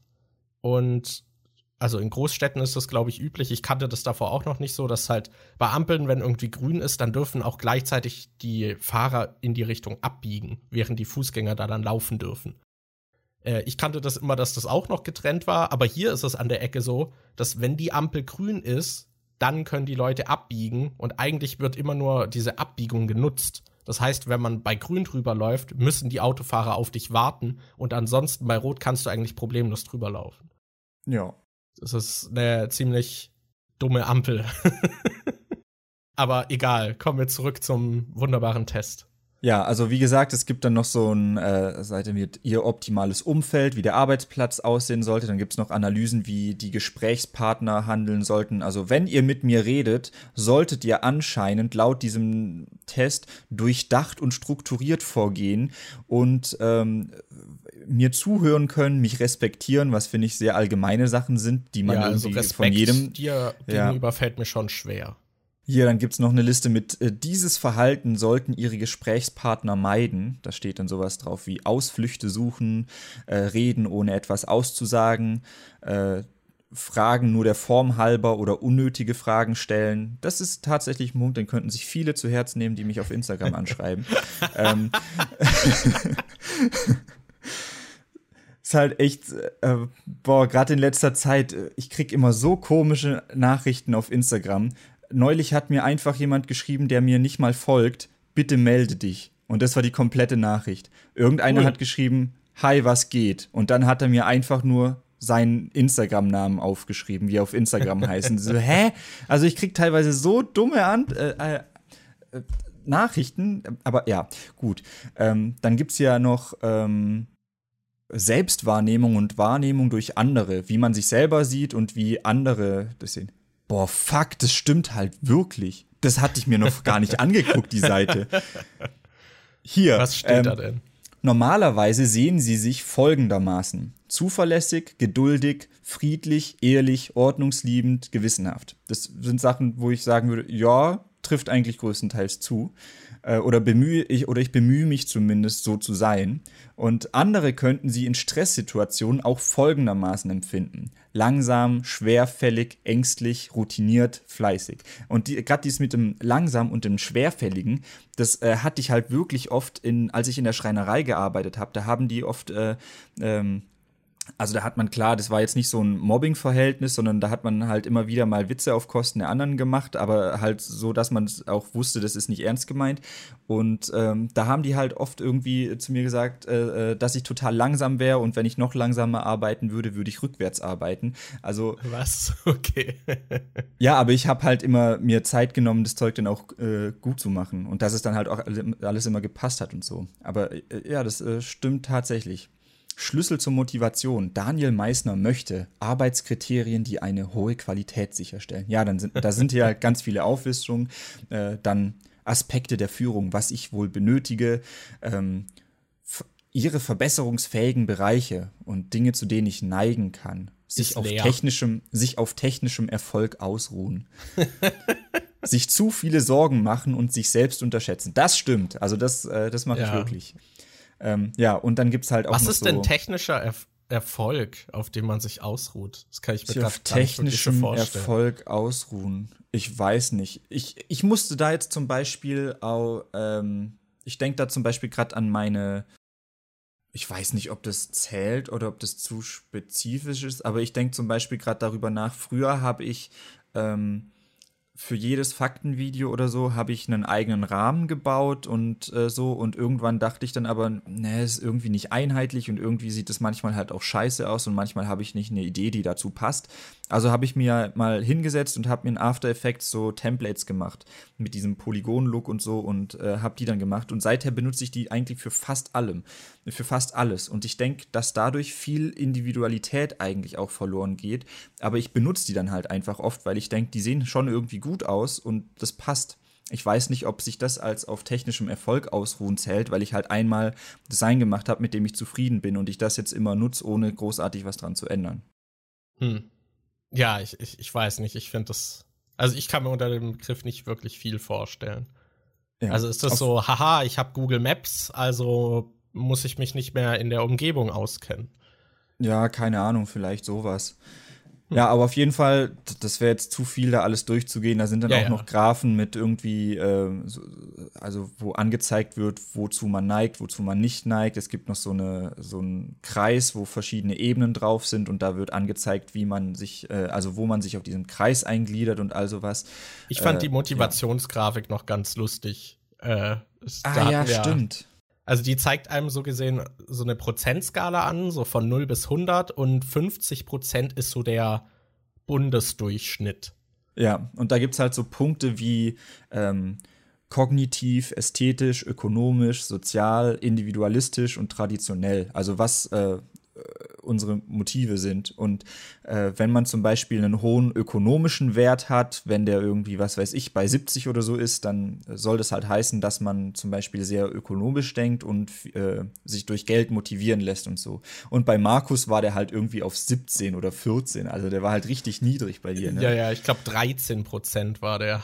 ja, bei mir ist es 37. Ist auch weit unter, also ja, nicht weit unter 13 unterm Durchschnitt, aber ja. unterm Durchschnitt. Das ja. höchste ist bei mir ästhetisch, da habe ich 66. Ja, ästhetisch war bei mir, glaube ich, auch so um den Dreh rum ein bisschen höher. Und bei mir war halt statt ökonomisch dann irgendwie der soziale Wert irgendwie viel höher. Ja, ja aber, aber das, das, das stimmt war, auch so ein bisschen. Ja, also ich finde, dass äh, der Test ist teilweise schon sehr akkurat. Es gibt nur weniges, wo ich dem jetzt widersprechen würde. F äh, das fand ich halt komisch, als wir bei der Auswertung waren, hat er uns anhand unserer Typen auch gesagt, welche Jobs perfekt für uns wären. Und, Und da die waren halt überhaupt nicht gepasst, fand ich. Ja, also das, da waren halt solche Sachen wie äh, Sachbearbeiter, irgendwie was mit Steuern, was mit Zahlen hin und her schubsen, was mit äh, Pilot und Flugbegleitung und sowas. Ja, genau. Und, ich wäre Flugbegleiter und du warst Pilot. Ja, genau. und äh, ja, also das waren schon teilweise auch gerade das mit das analytische mit den Zahlen und so könnte ich mir schon vorstellen, dass ich da irgendwie gut drin wäre und dass ich das hinkriegen würde und aber es wäre halt was, was mir überhaupt keinen Spaß macht. Deshalb, ja, ja, das ist auch also ja, vielleicht wären wir da drin gut. Äh, aber, aber ja. in gewisser Weise ist es ja doch, äh, doch passend, weil in dem Bereich könnte ich zwar gut Geld verdienen, wahrscheinlich, weil ich den Job hinkriegen würde, aber laut dem Text habe ich ja nicht so das äh, ökonomische Motiv. Deshalb ist es mir egal, dass ich mit dem Job viel Geld verdienen könnte und mache stattdessen lieber was, worauf ich Bock habe. Ja. Also, äh, und so schließt sich der Kreis. Genau, ja, so viel, denke ich, zum Test. Ja, aber gut, äh, wir haben jetzt über so ziemlich alles geredet, was wir auf der Liste stehen hatten, außer Dr. Sleep. Ho, ho, ho. Also das an heißt, dieser Stelle nochmal eine Spoilerwarnung. Falls ihr noch nichts zu diesem Film hören möchtet, dann schaltet jetzt ab. In dem Fall alle, die aussteigen. Tschüss, bis zum nächsten Mal. Ich hasse ja, ich euch ein wenig. Ja, ich will auch noch nichts zu dem Film hören. Ich bin dann jetzt raus, den Teil musst du alleine machen. Markus. Ja, genau. nee, aber Sehr ähm, gut. Ja, wollen wir kurz wie, wie, fangen wir da jetzt an? Sollen wir kurz die Prämisse des Films nochmal erklären? Oder? Ja, hau raus. Also, Dr. Sleep, äh, oder in Deutschland heißt er Dr. Sleeps Erwachen, ist ein Film, der auf dem gleichnamigen Roman von Stephen King basiert. Und ähm, der Roman ist quasi so eine Fortsetzung von The Shining. Und das Ganze ist ein bisschen kompliziert, weil der Film ähm, in gewisser Weise eine Fortsetzung zum Shining-Film aus 1980 ist. Aber das ist, wie gesagt, ein bisschen kompliziert. Denn der Film The Shining von Stanley Kubrick unterscheidet sich teilweise stark von dem Buch The Shining. Das heißt, da sind viele Sachen anders. Teilweise, ich glaube, das komplette Ende ist sogar anders. Dieses Labyrinth, was im Film vorkommt, gibt es im Buch gar nicht. Und ähm, der Film Dr. Sleep führt quasi ähm, die Geschichte weiter, aber er führt zum einen die Geschichte aus dem Buch weiter, wie sie da passiert, aber gleichzeitig äh, ist er auch angesiedelt in diesem Stanley Kubrick-Universum. Also man sieht da auch dieses äh, Labyrinth kommt wieder vor, das äh, Hotel kommt wieder vor und ich glaube, am Ende vom Shining-Buch war es aber so, dass das Hotel kaputt ist. Also ich habe das Buch nicht gelesen, aber ich habe vorhin gelesen, dass am Ende von The Shining, dem Buch, äh, der John oder Jack, wie er im Film heißt, dass der halt in diesem äh, Heizungsraum in die Luft gesprengt wird. Quasi so wie das Ende von Dr. Sleep ist. Und der Film Dr. Sleep hatte dann so die Herausforderung, irgendwie die Leute abzuholen, die den Shining-Film gesehen haben, aber gleichzeitig auch das, den ganzen Stuff aus dem Buch noch mit reinzubringen, der damals bei Shining im Film nicht so beachtet wurde. Ja, das hast du eigentlich ganz gut zusammengefasst, denke ich. Man ja, muss dazu sagen, also ja, die Bücher haben wir beide nicht gelesen und bei mir war es auch so, dass ich dann am selben Tag haben wir davor noch mal The Shining geguckt und da habe ich den auch das erste Mal gesehen. Und dann hatte man natürlich die ganzen Bilder und Querbezüge noch so ein bisschen präsenter im Kopf. Und ich schätze mal, wenn man die Bücher gelesen hat, dann hat man noch viel mehr Bezüge irgendwie erkannt oder Anspielungen. Aber ja, so an sich war das dann schon ziemlich cool, weil der Shining-Film auch so einige Fragen noch offen ließ, weil der diese ganze verfluchte Hausthematik so ein bisschen subtil irgendwie anfasst. Und Dr. Sleep klärt dann so einige der Fragen quasi auf, die man danach noch hatte. So, ob das so wirklich war, ob das jetzt so gemeint war. Und dann kommt Dr. Sleep und sagt so, haha, guck mal hier, wir erklären das alles viel direkter.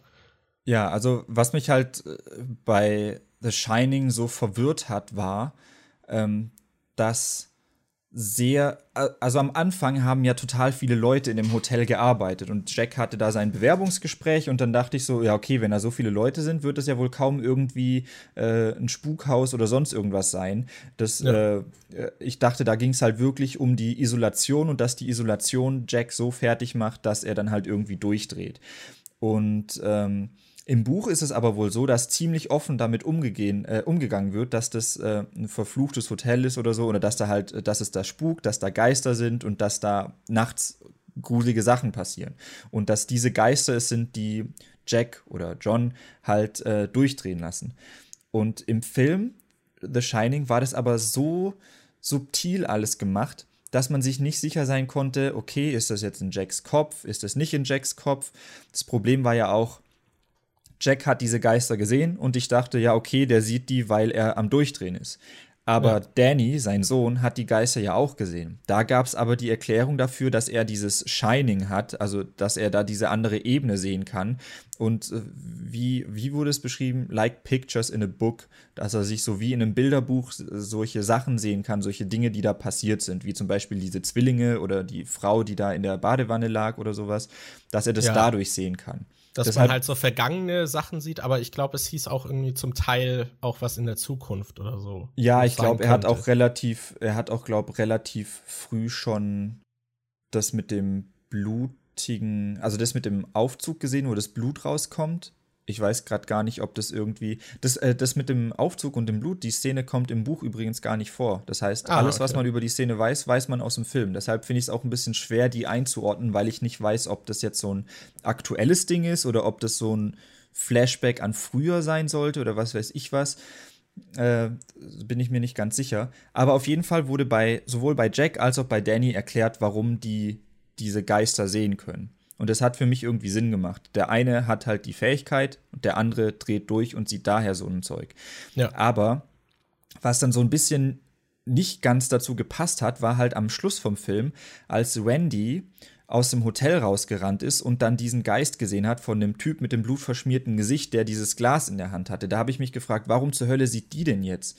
Ja, Die also die Frau und Mutter. Ja, warum? Äh, äh, das habe ich nicht so ganz gerafft, weil es wurde ja nie thematisiert, dass das Haus wirklich verflucht sei oder so, oder dass da wirklich was los ist. Deshalb dachte ich so, hä, das ergibt doch überhaupt keinen Sinn.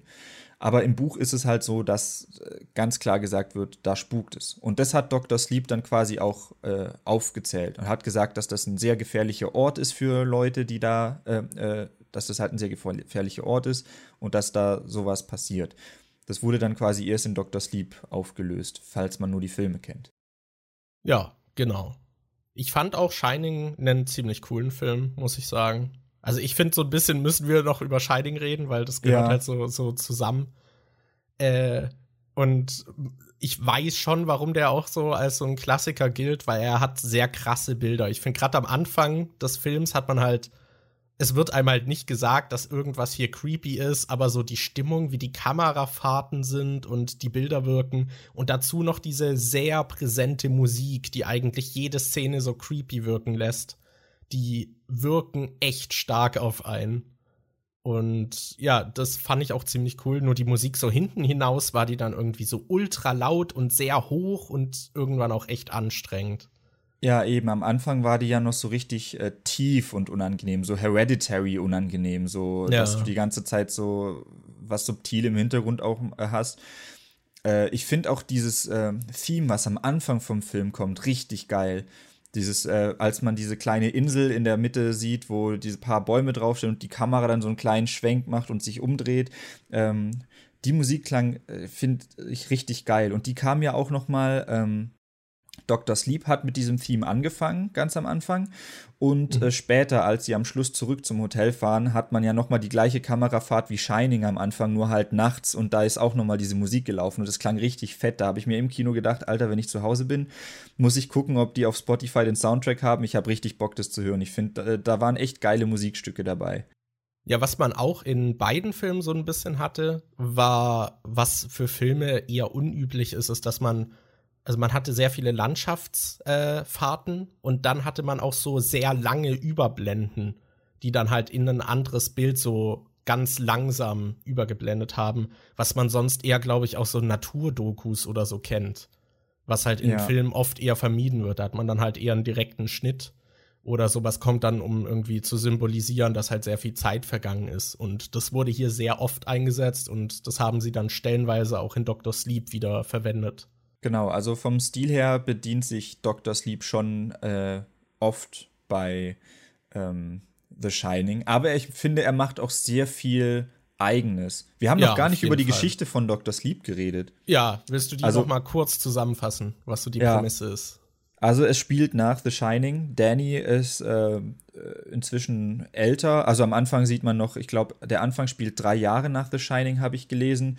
Ähm, und da hat er halt noch Probleme und redet nicht so viel, weil er halt immer noch diese Monster sieht, auch bei sich zu Hause dann im Bad zum Beispiel. Und irgendwann lernt er dann die quasi geistig in Kisten zu packen, dass sie ihn nicht mehr belästigen. Und später hat er dann halt Alkoholprobleme, ist ein starker Trinker und äh, versucht dann irgendwann mit dem, also das in den Griff zu bekommen. Und kommt dann halt in so ein Dorf oder so eine Stadt, eine kleine, kriegt da dann eine Bleibe und einen Job. Und äh, ich glaube, acht Jahre vergehen da. Und er lebt dann, dann halt über acht Jahre und ist dann auch über acht Jahre trocken und parallel gibt es halt so eine Gruppe von Leuten, die ähm, so eine Art also die erinnern mich halt voll an Vampire irgendwie. Die leben halt ewig lang und die ernähren sich von anderen Menschen, aber halt nur von Menschen, die solche Kräfte haben, die dieses Shining haben. Das kann man sich so ein bisschen vorstellen wie diese Dämonen in Supernatural. Also wenn man, wenn sie diese Leute umbringen, kommt so eine Art Rauch aus denen raus und die atmen das dann halt ein und konsumieren das dadurch und das gibt ihnen so quasi ihre Kraft und dadurch leben die halt länger. Ja, ich finde auch die ganze Aufmachung von denen wirkt halt sehr so an Roma und Sinti, so dass sie halt in diesen Wohnwagen irgendwie wohnen und von Ort zu Ort ziehen und dann so Wohnwagenkreise irgendwie aufbauen und in der Mitte dann so ein Lager haben. Ja, und äh, im Prinzip ist der Konflikt dann, dass Danny äh, so äh, telepathischen Kontakt mit einem Mädchen äh, aufnimmt, oder nee, sie nimmt, glaube ich, Kontakt zu ihm auf und schreibt mit Kreide was an seine Wand. Und die ist anfangs noch relativ jung, was weiß ich, fünf oder so, keine Ahnung, und hat da schon ziemlich beeindruckende Kräfte, kann Sachen schweben lassen und was weiß ich was, und halt über ewig lange Distanzen Kontakt über Telepathie oder sowas aufnehmen. Und die sind dann quasi so eine Art Brieffreunde, nur halt über Telepathie. Und ähm, nach dem acht Jahre Zeitsprung werden diese, ähm, diese Gruppe von Leuten da, die eben äh, so lange leben können, werden auf dieses Mädchen aufmerksam und wollen die halt konsumieren, weil die halt so krass stark ist, das haben die noch nie gesehen und die ist dann zu gefährlich, um sie irgendwie am Leben zu lassen und sie wollen die halt fertig machen. Und sie beschließt dann halt, äh, Danny aufzusuchen und äh, gemeinsam wollen sie den, die halt beschützen. Genau. Ja, nee, das ist im Prinzip so die äh, Geschichte und ich fand die Geschichte auch echt gut, muss ich sagen. Ich fand die halt voll spannend. Ich hatte dir ja auch schon direkt nach dem Kino gesagt, dass ich ähm, bei äh, It Chapter 2 zum Beispiel meinte, der kam mir voll lang vor. Also der war auch 20 Minuten länger als Dr. Sleep, aber und bei It ist es das halt auch schon zweieinhalb Stunden lang. Ja, aber bei äh, It ist es halt so, ähm, es sind schon zwei Kapitel vom Film. Also der, die ganze Geschichte ist auf zwei Filme aufgeteilt, was an sich so schon lang ist. Und es ist halt so, dass da ähm, nicht so viel Abwechslung drin ist, was die Geschichte angeht. Die Geschichte ist im Film einfach nicht so krass spannend, weil es halt eher ein Horrorfilm ist, der versucht, dir Angst zu machen oder so. Aber gerade im zweiten Teil ist es ja so, ähm, es ist im Prinzip die ganze Zeit Pennywise gegen diese Leute. Und von den Leuten äh, gibt's nicht, es gibt auf bei, beiden Seiten nicht wirklich Verluste. Die Konstellation ist immer ungefähr gleich. Ab und zu, es stirbt mal jemand, aber das ist halt, äh, weil es halt auch nicht so viele Charaktere gibt, ist das auf ein, zwei Mal im Film beschränkt. Ja, bei, bei, It, bei It 2 war es halt auch so, dass im Prinzip von Anfang an dann klar war, dass er ihnen so direkt nichts anhaben kann und dass sie das nur so durchleben müssen und überstehen, so diese Sachen, wenn er irgendwie äh, sie halt hat und dann müssen sie alle alleine nochmal irgendwie ihre Ängste konfrontieren und da hatte man das Gefühl, dass sie jetzt einfach so Set-Piece nach Set-Piece so abarbeiten und jede Figur hatte dann auch noch mehrere davon. Das hat sich halt alles so irgendwie die ganze Spannung so rausgenommen, weil man einerseits wusste, okay, denen kann jetzt nichts passieren. Und es war dann so, ja, okay, sie müssen das jetzt halt durchmachen und dann kann die Geschichte weitergehen. Und dadurch, finde ich, hat sich das mega gestreckt angefühlt. Ja, und bei Dr. Sleep hatte ich das halt gar nicht, dieses Gefühl, oh, das wird gerade aber gestreckt oder so, weil äh, es passiert halt immer irgendwas. Am Anfang siehst du, was direkt mit Danny passiert, nachdem, äh, nach, also wo, als er noch ein Kind ist. Dann hast du die Zeit, wo er irgendwie Alkoholprobleme hat, siehst, wie es ihm da schlecht geht. Dann siehst du, wie er aus der Alkoholsucht wieder rauskommt und äh, sein Leben aufbaut und in einem Krankenhaus arbeitet. Du hast dann parallel diese Gruppe, du hast das Mädchen, mit, bei dem du so ein bisschen mitverfolgst, wie sie größer wird. Dann hast du diese ganze Planungsphase von wegen, oh mein Gott, die wollen jetzt dieses Mädchen umbringen, wir müssen das planen. Dann hast du die Verluste von der einen Seite, wo halt dieses Shootout im Wald ist und ein paar sterben, wo man ja. dann den äh, geplanten ähm, äh, also den Plan umsetzt. Dann hast du das, dass ihr Vater stirbt. Du hast bei beiden Seiten irgendwie Verluste. Es ändert sich immer so ein bisschen die Dynamik. Es passiert einfach immer was in dem Film. Es ist dann ja. nicht so, dass es einen großen Kampf gibt und der wird ewig lang rausgezogen, sondern du hast mehrere kleine Etappen und die werden halt nach und nach irgendwie.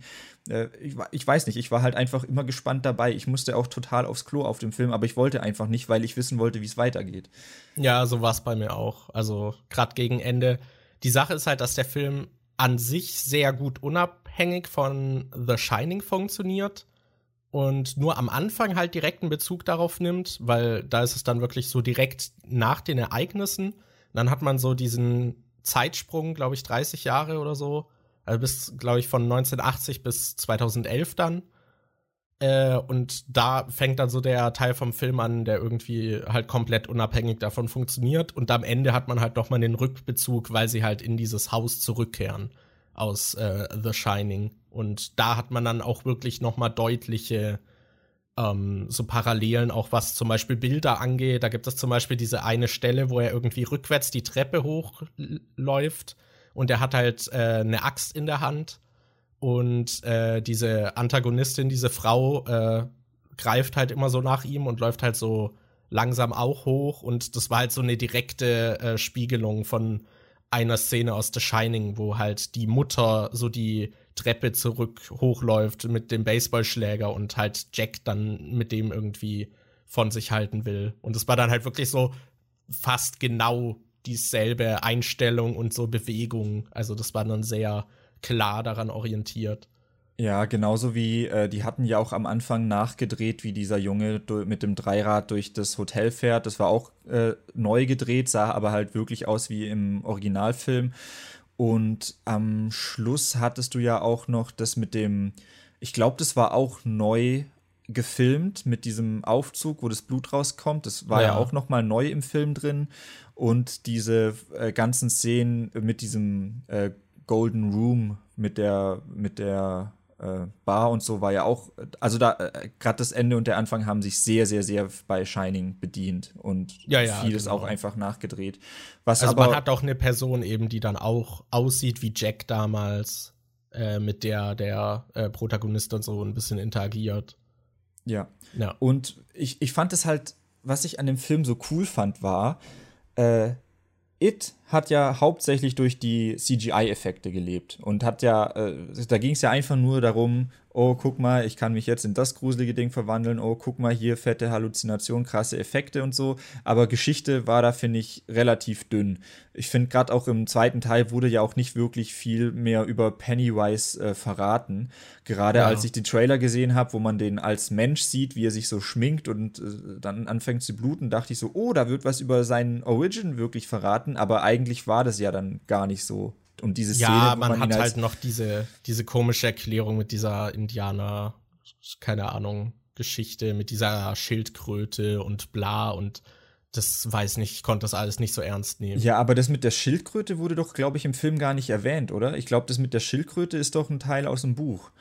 Da bin ich mir gerade gar nicht sicher. Aber auf jeden Fall fand ich da halt die Geschichte irgendwie zu schwach und die Effekte haben dann bei mir nicht so krass gereicht, um den Film dann irgendwie äh, krass aufzuwerten. Und bei Friedhof der Kuscheltiere, was ja auch ein Stephen King-Film ist, der dieses Jahr im Kino kam, da fand ich halt, das war so ein bisschen das Gegenteil. Da hast du halt eine Geschichte, die irgendwie Klar, inzwischen ist die auch nicht mehr so krass. Du hast halt im Prinzip Zombies, nur dass es ein bisschen persönlicher ist, weil es halt um eine Familie geht, mit der du ein bisschen äh, dann äh, Sympathien zu der entwickelst. Aber da war halt auch effekttechnisch, der war halt irgendwie richtig langweilig gefilmt, den mochte ich überhaupt nicht. Und äh, Dr. Sleep hatte, finde ich, eine richtig gute Geschichte, aber auch geile Effekte. Da gab es ja auch so äh, dreamy Zeug, was irgendwie richtig geil aussah, zum Beispiel als die eine dann ähm, durch die, über die Städte geflogen ist und bei der anderen dann ins Zimmer rein ist. Und das hatte, finde ich, oft solche Momente, wo die Kamera sich dann gedreht hat mit dem, was passiert ist. Zum Beispiel gerade als sie durch, als der Raum sich dreht und die dann plötzlich anfängt, sich am Fenster festhalten zu müssen oder sowas. Da gab's ja, das war dann im Prinzip immer so der Beginn ihrer Astralreise, hat man dann so gesehen, so wupp, es dreht sich irgendwie alles. Ja, ich finde gerade sowas sah so halt so halt richtig geil aus. Da war ja. äh, ziemlich viel coole Kameraarbeit drin, aber auch effekttechnisch war das teilweise gut. Ich fand zum Beispiel, dass es auch richtig creepy aussah, als diese äh, Leute da gestorben sind. Die sind ja nicht einfach nur gestorben und dann war da eine Leiche, sondern die haben so komisch angefangen zu, äh, zu blinken. Also quasi, dass du Stück für Stück durch ihre äh, Haut durchsehen konntest, dass du dann mal die Muskeln gesehen hast, dann hast du mal die Knochen durchgesehen und das hat dann immer so hin und her gesäppt und irgendwann sind die dann einfach in so einer Rauchwolke aufgegangen. Das sah halt, finde ich, auch einfach richtig krass aus. Vor allem als dieser ja. Opa gestorben ist, wo das noch so richtig in Szene gesetzt wurde, dass man sein Gesicht sieht und dann irgendwann werden die Lippen so transparent und du siehst die Zähne durch und so. Ich finde, der hatte halt auch echt coole Effekte. Ja, ich finde, in der Hinsicht ist Dr. Sleep, was die Geschichte angeht, jetzt auch nicht so krass. Also, sobald du dann so diese Prämisse aufgebaut hast, dass er so sich so ein bisschen äh, mit dieser jungen Heranwachsenden halt so connected und dann halt klar wird, so, ja, okay, diese Antagonisten, da wird jetzt halt auf so einen Showdown hingearbeitet, das an sich geschichtlich ist das jetzt auch nicht so krass, weil ich fand die Gruppe, das kann man auch durchaus kritisieren, ich konnte die auch nicht immer so ernst nehmen. Ähm, aber so an sich für, dich, für sich, für den Film hat das eigentlich alles funktioniert, fand ich. Ja, also es gab auch, finde ich, einige Sachen, die irgendwie jetzt nicht so viel Sinn ergeben haben oder nicht so wo auf jeden Fall waren. Fragen auch offen bleiben oder ja. wo man sich denkt, ja, okay, na gut zum Beispiel gerade das mit dem äh, Hut von dieser Frau. Das, das ist was, was mich irgendwie. Das ist jetzt nicht so ein großes Thema, aber die hat ja irgendwie, der Hut scheint ihr irgendwie wichtig zu sein. Es gibt eine Szene, wo sie ja, wo das Glas zerspringt im Laden und sie fällt dann irgendwie weg und der Hut liegt auf dem Boden. Da kommt, glaube ich, eine Frau und will den Hut aufheben und die so, nein, nein, alles okay und sprintet schnell zu diesem Hut hin und hebt den auf, so als wäre da irgendwas Besonderes mit dem, aber man erfährt einfach nicht, was es ist. Ja, und sie trägt den halt auch immer. Ja, Genau. Boah, und äh, äh, ich weiß, da war noch irgendwas, was ich gerade äh, hatte, aber es ist mir, ich hab's schon wieder vergessen. Noch was zu Effekten oder so, was cool aussah, oder? Nee, nicht zu Effekten. Es war irgendwas, was auch irgendwie nicht so viel Sinn ergibt. Ach so, ja, dass es halt äh, stellenweise so, so too convenient ist. Ich weiß nicht, wie das im Buch ist, aber im Film ist es ja so, er kommt in der Stadt an mit dem Bus und dann ist da so dieser komische, dieser komische Stadt Park, wo dieses Mini-Stadtdingens aufgebaut wird und da kommt er halt zufällig gerade an und dann wird ihm da zufällig ein Job angeboten und er und, äh, und zwar auch noch genau an dieser Stelle, dass er dann da arbeiten kann und später ja, und die kommt die erste Person, mit der er spricht, äh, besorgt ihm dann halt so ein Zimmer ja, und dann später kommt dieses Mädchen genau an diese Stelle und trifft ihn da zufällig. Das ist, äh, wobei ich mir da auch nicht sicher war, ist die da hingefahren? Das weiß ich gar nicht mehr. Ist die da hingefahren oder war das so ein Astralreiseding, dass sie quasi nur geistig äh, bei ihm ist, war? Die ist da, glaube ich, hingefahren. Also ich glaube, das war schon in der Nähe. Ah, okay. Also nicht so weit weg. So wirkte ja. das auf mich. Ja. Ja, also es gab ein paar Sachen, die halt irgendwie so offen geblieben sind, wo ich nicht weiß, ob das dann im Buch noch erklärt wird, aber ich habe auf jeden Fall voll Bock bekommen auf das Buch. Vor allem, äh, ich weiß nicht, es gibt ja Leute, die beschweren sich oft, dass äh, das im Film aber anders äh, Sachen anders sind als im Buch.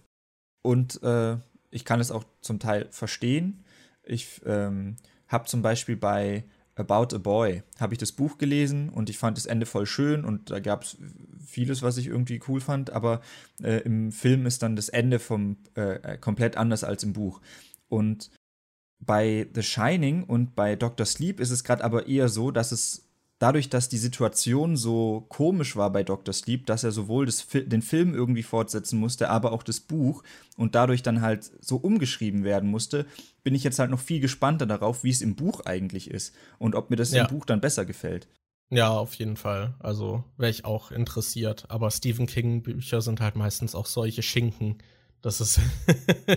also ja. allein das, äh, das It-Buch ist halt eins der dicksten Bücher, was ich jemals gesehen habe. Ja, und ich glaube, Under the Dome war auch ziemlich dick. Da bin ich mir grad äh, gar nicht sicher. Aber ja, der hat es auf jeden Fall mit Schinken und die sind ja oft auch noch ziemlich äh, schwierig geschrieben. Ja, who knows? Äh, ich fand den Film auf jeden Fall auch insgesamt ganz cool. Ich könnte mir vorstellen, dass es mich beim zweiten Schauen, dass er mir da ein bisschen langatmig vorkommt. Also ja. gerade mit dem Aufbau des Showdowns und ja, also so dieser ganze Konflikt, wie der halt aufbereitet wird. Ich finde, am Anfang passiert sehr viel in kurzer Zeit so mit den äh, Location-Wechsel und so.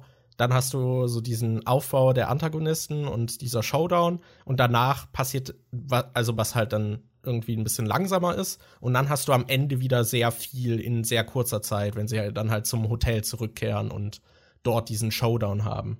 Ich habe auch überlegt, ob ich mir den nochmal angucken soll, wenn er zum Beispiel Film der Woche ist und ich den für 5 Euro gucken kann. Weil es gab schon ein paar Momente, wo ich dachte, wow, das ist im Kino gerade richtig krass. Weil es gab ja auch teilweise Momente, wo ähm, einfach totale Stille geherrscht hat und man nichts gehört hat, bis auf so ein ganz kleines Brummen vielleicht oder mal ein Herzschlag oder so, wo es einfach zehn Sekunden lang total still war. Und in den Momenten habe ich dann so mich umgeguckt und so gesehen, stimmt, hier sind ja noch voll viele Leute und es ist voll still und und man hört einfach nichts und das hat dann irgendwie, äh, ich weiß nicht, das hat dann irgendwie richtig krass gewirkt bei mir. Da ja, hätte ich auf jeden Fall Bock, den vielleicht auch noch mal im Kino zu gucken. Also den fand ich auch vom Sounddesign ziemlich cool. Ja. Also es gab dann zum Beispiel, wie du meintest, sowas mit so einem Brummen oder es gab zum Beispiel auch mal so einen relativ präsenten Herzschlag, ja. wo immer so ein bassiger Herzschlag kommt und äh, halt nichts anderes gerade in dem Moment, wo halt die Stimmung so ein bisschen aufgebaut wird.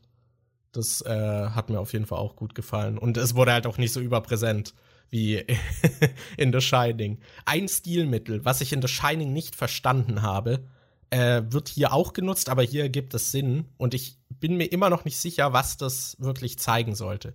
Im ersten Teil gibt es äh, immer mal wieder so Zeitangaben. Und am Anfang ist das halt so, ja, sie kommen im Hotel an und dann hast du halt so schwarzer Bildschirm, weiße Schrift, so ein Monat später und so ganz dramatische Musik. Und äh, mit der Zeit wird es dann immer irgendwie so, dann hast du so Montag und dann kommt so diese dramatische Musik, dann später irgendwie Mittwoch und irgendwann hast du so gar kein Zeitgefühl mehr, was da jetzt, also da haben die eigentlich nicht mehr wirklich Aussagekraft. So diese Zeitsprünge, so, okay, es ist jetzt ein anderer Tag, das war jetzt aber auch innerhalb des Films klar okay, es ist Zeit vergangen, aber, aber vielleicht, vielleicht geht es ja genau darum, dass man in der Isolation irgendwie das Zeitgefühl dann ver, äh, vergisst. Das ist wie damals, wenn man irgendwie in der Schule Ferien gehabt hat, wusste ich halt auch oft zwischendrin nicht, was für ein Wochentag ist gerade eigentlich. Da verlierst du irgendwie das Gefühl für die Zeit. Vielleicht wollte Shining das ja damit ausdrücken, dass du ja, halt ja. nicht mehr weißt, äh, äh, wie viel Zeit jetzt eigentlich vergangen ist, wie lange sie schon da sind und so. Das, also find, das hat, finde ich, schon Sinn ergeben ja, es war für mich auch eine Überlegung, ob sie das jetzt machen wollten, aber es war halt, beim ersten Teil war mir halt oft nicht klar, in welche Richtung sie gehen wollen. Und das war halt auch sowas. Da war ich mir auch nicht sicher, so soll das diese Isolation vielleicht darstellen oder soll das diesen zunehmenden Wahnsinn von Jack darstellen oder was ist halt so der Sinn? Und sie haben diese Überblenden auch in Dr. Sleep, aber da sind sie halt wirklich nur diese Zeitsprünge. Ja. Gerade bei, äh, bei Shining, ich habe mir vorhin so einen Artikel durchgelesen, was da im Buch alles anders ist. Und ich habe jetzt so Bock auf dieses Shining-Buch, weil da halt so viele Sachen anscheinend anders sind. Ich habe zum Beispiel gelesen, dass die Wendy, also die Frau im Buch ganz anders ist. Im Buch ist, steht die wohl viel mehr für sich selbst und für ihren Sohn ein und im äh, Film ist sie ja eher so passiv und das wirkt fast schon äh, kom äh, komödiantisch, wenn die versucht, sich zu verteidigen. Zum Beispiel bei der Szene, wo sie rückwärts die Treppe hochläuft, hält ja. die den Baseballschläger ja auch so komisch. Die hält den irgendwie in der Mitte, dass die nicht mal wirklich fest zuschlagen kann und so. Und, ähm, ja, oder auch das mit dem Messer. Die Szenen kennen wahrscheinlich wahrscheinlich die meisten so, wo äh, Jack dann so durch die Tür guckt und dann so, hier ist Johnny. Und ja. sie steht dann halt irgendwie so daneben und äh, wabelt irgendwie mit dem Messer rum. Ja, also das ist ein bisschen äh, komisch. Und äh, die Szene gibt es übrigens im Buch anscheinend auch nicht. Der läuft da gar nicht mit einer Axt rum und schlägt die Tür ein. Der hatte irgendwie so einen Cricket-Schläger oder so einen Golfschläger oder irgendwie sowas dabei. Und ähm, was halt äh, ich finde, es gibt total viele Sachen an Jack, die gar nicht erwähnt wurden im Film, die finde ich eigentlich total interessant sind. Zum Beispiel die Alkoholprobleme äh, wurden nicht so wirklich äh, deutlich, bis man halt dann mal gesehen hat, er fängt da in dem Ding an, was zu trinken, ähm, in, de, in dieser Bar. Äh, anscheinend gab es ja, gut, aber er ist, er ist Schriftsteller. Also jeder Schriftsteller hat ein Alkoholproblem. Ja, das aber das mit ja dem Schriftsteller. erklären. Nein. das mit dem Schriftsteller ist halt auch noch mal so ein Ding. Das wird im Film auch nicht so krass auf aufgearbeitet wie im Buch anscheinend, weil ähm, im Film, äh, finde ich, kommt am Anfang jetzt nicht so krass rüber, dass er jetzt ein krasser Schriftsteller ist. Er sagt halt, er will irgendwie arbeitet an einem Writing-Projekt, aber man weiß zum Beispiel nicht, ist er erfolgreicher Schriftsteller, ist er äh, jetzt semi-erfolgreicher Schriftsteller oder so. Was schreibt er überhaupt? Schreibt er Romane? Schreibt er irgendwas anderes? Und äh, im Buch geht es wohl darum, dass er dahin geht und äh, einen Roman oder äh, so über dieses Hotel schreibt und er dann halt auch darüber berichtet, was er da sieht mit den Geistern und sowas. Er schreibt also wirklich was über dieses Hotel. Und äh, das wird ja im äh, Film auch nicht wirklich aufgegriffen. Da gibt's ja, halt das war auch, das war auch so eine Überlegung, die ich beim Film erst hatte. So, also überschneiden sich jetzt irgendwie Ereignisse, die er in seinem Roman schreibt, mit den tatsächlichen, weil man halt weil halt nicht so klar ist, so, okay, ist jetzt das Haus verflucht, woher kommen diese Sachen, sehen das halt nur die beiden und so. Das war halt auch so eine Überlegung, die ich hatte. Ja. Also, da habe ich echt Bock drauf, das Buch auch noch nachzuholen. Ich bin ja gerade noch dabei, die Harry Potter Bücher nachzuholen und da denke ich mir schon, äh, also da, wenn man die Filme nur gesehen hat und dann die Bücher nachholt, denke ich die ganze Zeit so, holy shit, da passiert ja noch so viel kranker, geiler Scheiß. Und da, das ist ja so cool. Jetzt, äh, wenn ich die Harry Potter Bücher durch habe, ich bin jetzt bei der Hälfte vom fünften, glaube ich, wenn ich die durch habe, dann äh, glaube ich, fange ich an mit The Shining oder, oder mit S, ich weiß es nicht. Weil von S habe ich halt auch schon das Hörbuch, aber das dauert irgendwie 50 Stunden oder so. Da weiß ich nicht, ob ich da Bock drauf habe. Es ist ein Schinken, auf jeden ja. Fall. Ja, äh, haben wir noch irgendwas zum Film zu sagen? Nicht wirklich. Und apropos Schinken, ich glaube, der Podcast wird diesmal auch ein ziemlicher Schinken. Wir sind jetzt schon bei einer Stunde und 40. Ja, deswegen wäre vielleicht die Zeit gekommen. Uns hat auf jeden Fall der Film gefallen. Kannst du klar sagen, welcher Film dir jetzt besser gefallen hat? Äh, von Shining und äh, Ding? Also ich würde schon sagen, dass mir Dr. Sleep besser gefallen hat. Gerade okay. weil er vom Stil her noch so schon auf dieses Shining-Ding so ein bisschen aufbaut und ich das ganz interessant fand aber einfach, weil ich die Geschichte zwischendrin interessanter finde. Und, und er halt nicht so. Bei Shining gibt es halt schon Stellen, die stören mich wirklich, wie zum Beispiel ja. gerade die am Schluss mit äh, dem Labyrinth. Die Szene finde ich einfach unnötig einfach lang. Mega und, lang. Ja. ja. Und halt diese Momente, wo dann die Musik einfach so laut und so piepsig ist, dass es in den Ohren wehtut. Und sowas. Ja, hab, als wir geguckt haben, habe ich mir einmal sogar wirklich die Ohren zugehalten. Ja, und solche so Momente hat äh, Dr. Sleep halt nicht. Dr. Sleep hat halt keine Momente, wo ich sagen würde, boah, die kotzen, der, der kostet mich jetzt richtig an. Deshalb, äh, ich würde schon sagen, dass mir Dr. Sleep besser gefällt. Ja, ich würde aber sagen, dass äh, schon der erste Teil The Shining so ein paar ikonischere Bilder hat und auch halt wirklich so Szenen, die richtig krass wirken. Aber ja, es gibt in, ja, es gibt, ja, finde ich, so einzelne Techniken oder so, die halt in Shining besser sind. Es gibt, also es ist halt ein Kubrick-Film, der krasse Bilder hat. Äh, es gibt schon Sachen, die er auf jeden Fall besser macht und die er auch sehr gut macht, aber als Gesamtpaket finde ich dann Dr. Sleep doch besser. Ja, also ich würde Dr. Sleep auch als den runderen Film äh, bezeichnen. Ich kann aber verstehen, zum Beispiel, wenn man mit der Story jetzt nicht so viel anfangen kann dass man dann dieses nicht, also nicht so konkrete vom ersten Teil auf jeden Fall bevorzugen könnte. Ja. Und das schätze ich auch irgendwie an dem Film. Auch wenn ich dankbar darüber war, dass Dr. Sleep einige Fragen noch mal geklärt hat. Aber irgendwie finde ich das auch cool am ersten Teil. Ja. Das ist so, ja. Also ich kann irgendwie nicht ganz klar sagen, welchen ich besser finde. Ich glaube, ich würde die beide so auf demselben Level irgendwie, ja, anordnen. Sie machen halt okay. halt unterschiedliche Dinge. Ja. Ja, dann äh, haben wir heute doch einige Themen abgehakt und drüber geredet. Ich glaube, beim ja, nächsten ne? Mal, mal gucken, beim nächsten Mal vielleicht reden wir da weiter über das Gymnasium. Vielleicht reden wir über einen weiteren Auftritt von Markus, wie er sich nackt auf einer Bühne auszieht. Mal genau. gucken, was sich so ergibt in den nächsten Wochen. ja, lasst auf jeden Fall auch Feedback da, was äh, zum Beispiel solche Filmbesprechungen angeht, ob ihr darauf Lust hättet. Und wenn das sehr gefragt ist, könnten wir ja zum Beispiel auch mal das auskoppeln und so eine Sonderfolge einfach machen. Ja, dass wir anstatt, äh, wir versuchen ja jede zweite Woche so einen Podcast zu bringen, aber wenn wir zum Beispiel, wenn ihr jetzt sagt, boah, das mit dem Film ist eigentlich cool, könnten wir halt auch sagen, okay, dann bringen wir zwischen zwei regulären Podcast-Folgen einmal sowas wie eine kurze Episode, in der wir nur über einen Film reden und dann dauert das vielleicht halt auch nur eine halbe Stunde oder 40 Minuten oder so. Also, ja. dass wir dann zwischendrin halt ein bisschen mehr Content bringen, falls ihr da Bock drauf hättet, dass wir öfter mal Filme besprechen. Schreibt einfach, genau. ja, was ihr davon haltet. Ihr wisst ja, wie ihr uns erreichen könnt inzwischen, glaube ich. In dem Fall, Dankeschön fürs Zuhören. Äh, bis zum nächsten Mal. Tschüss. Jo, ciao.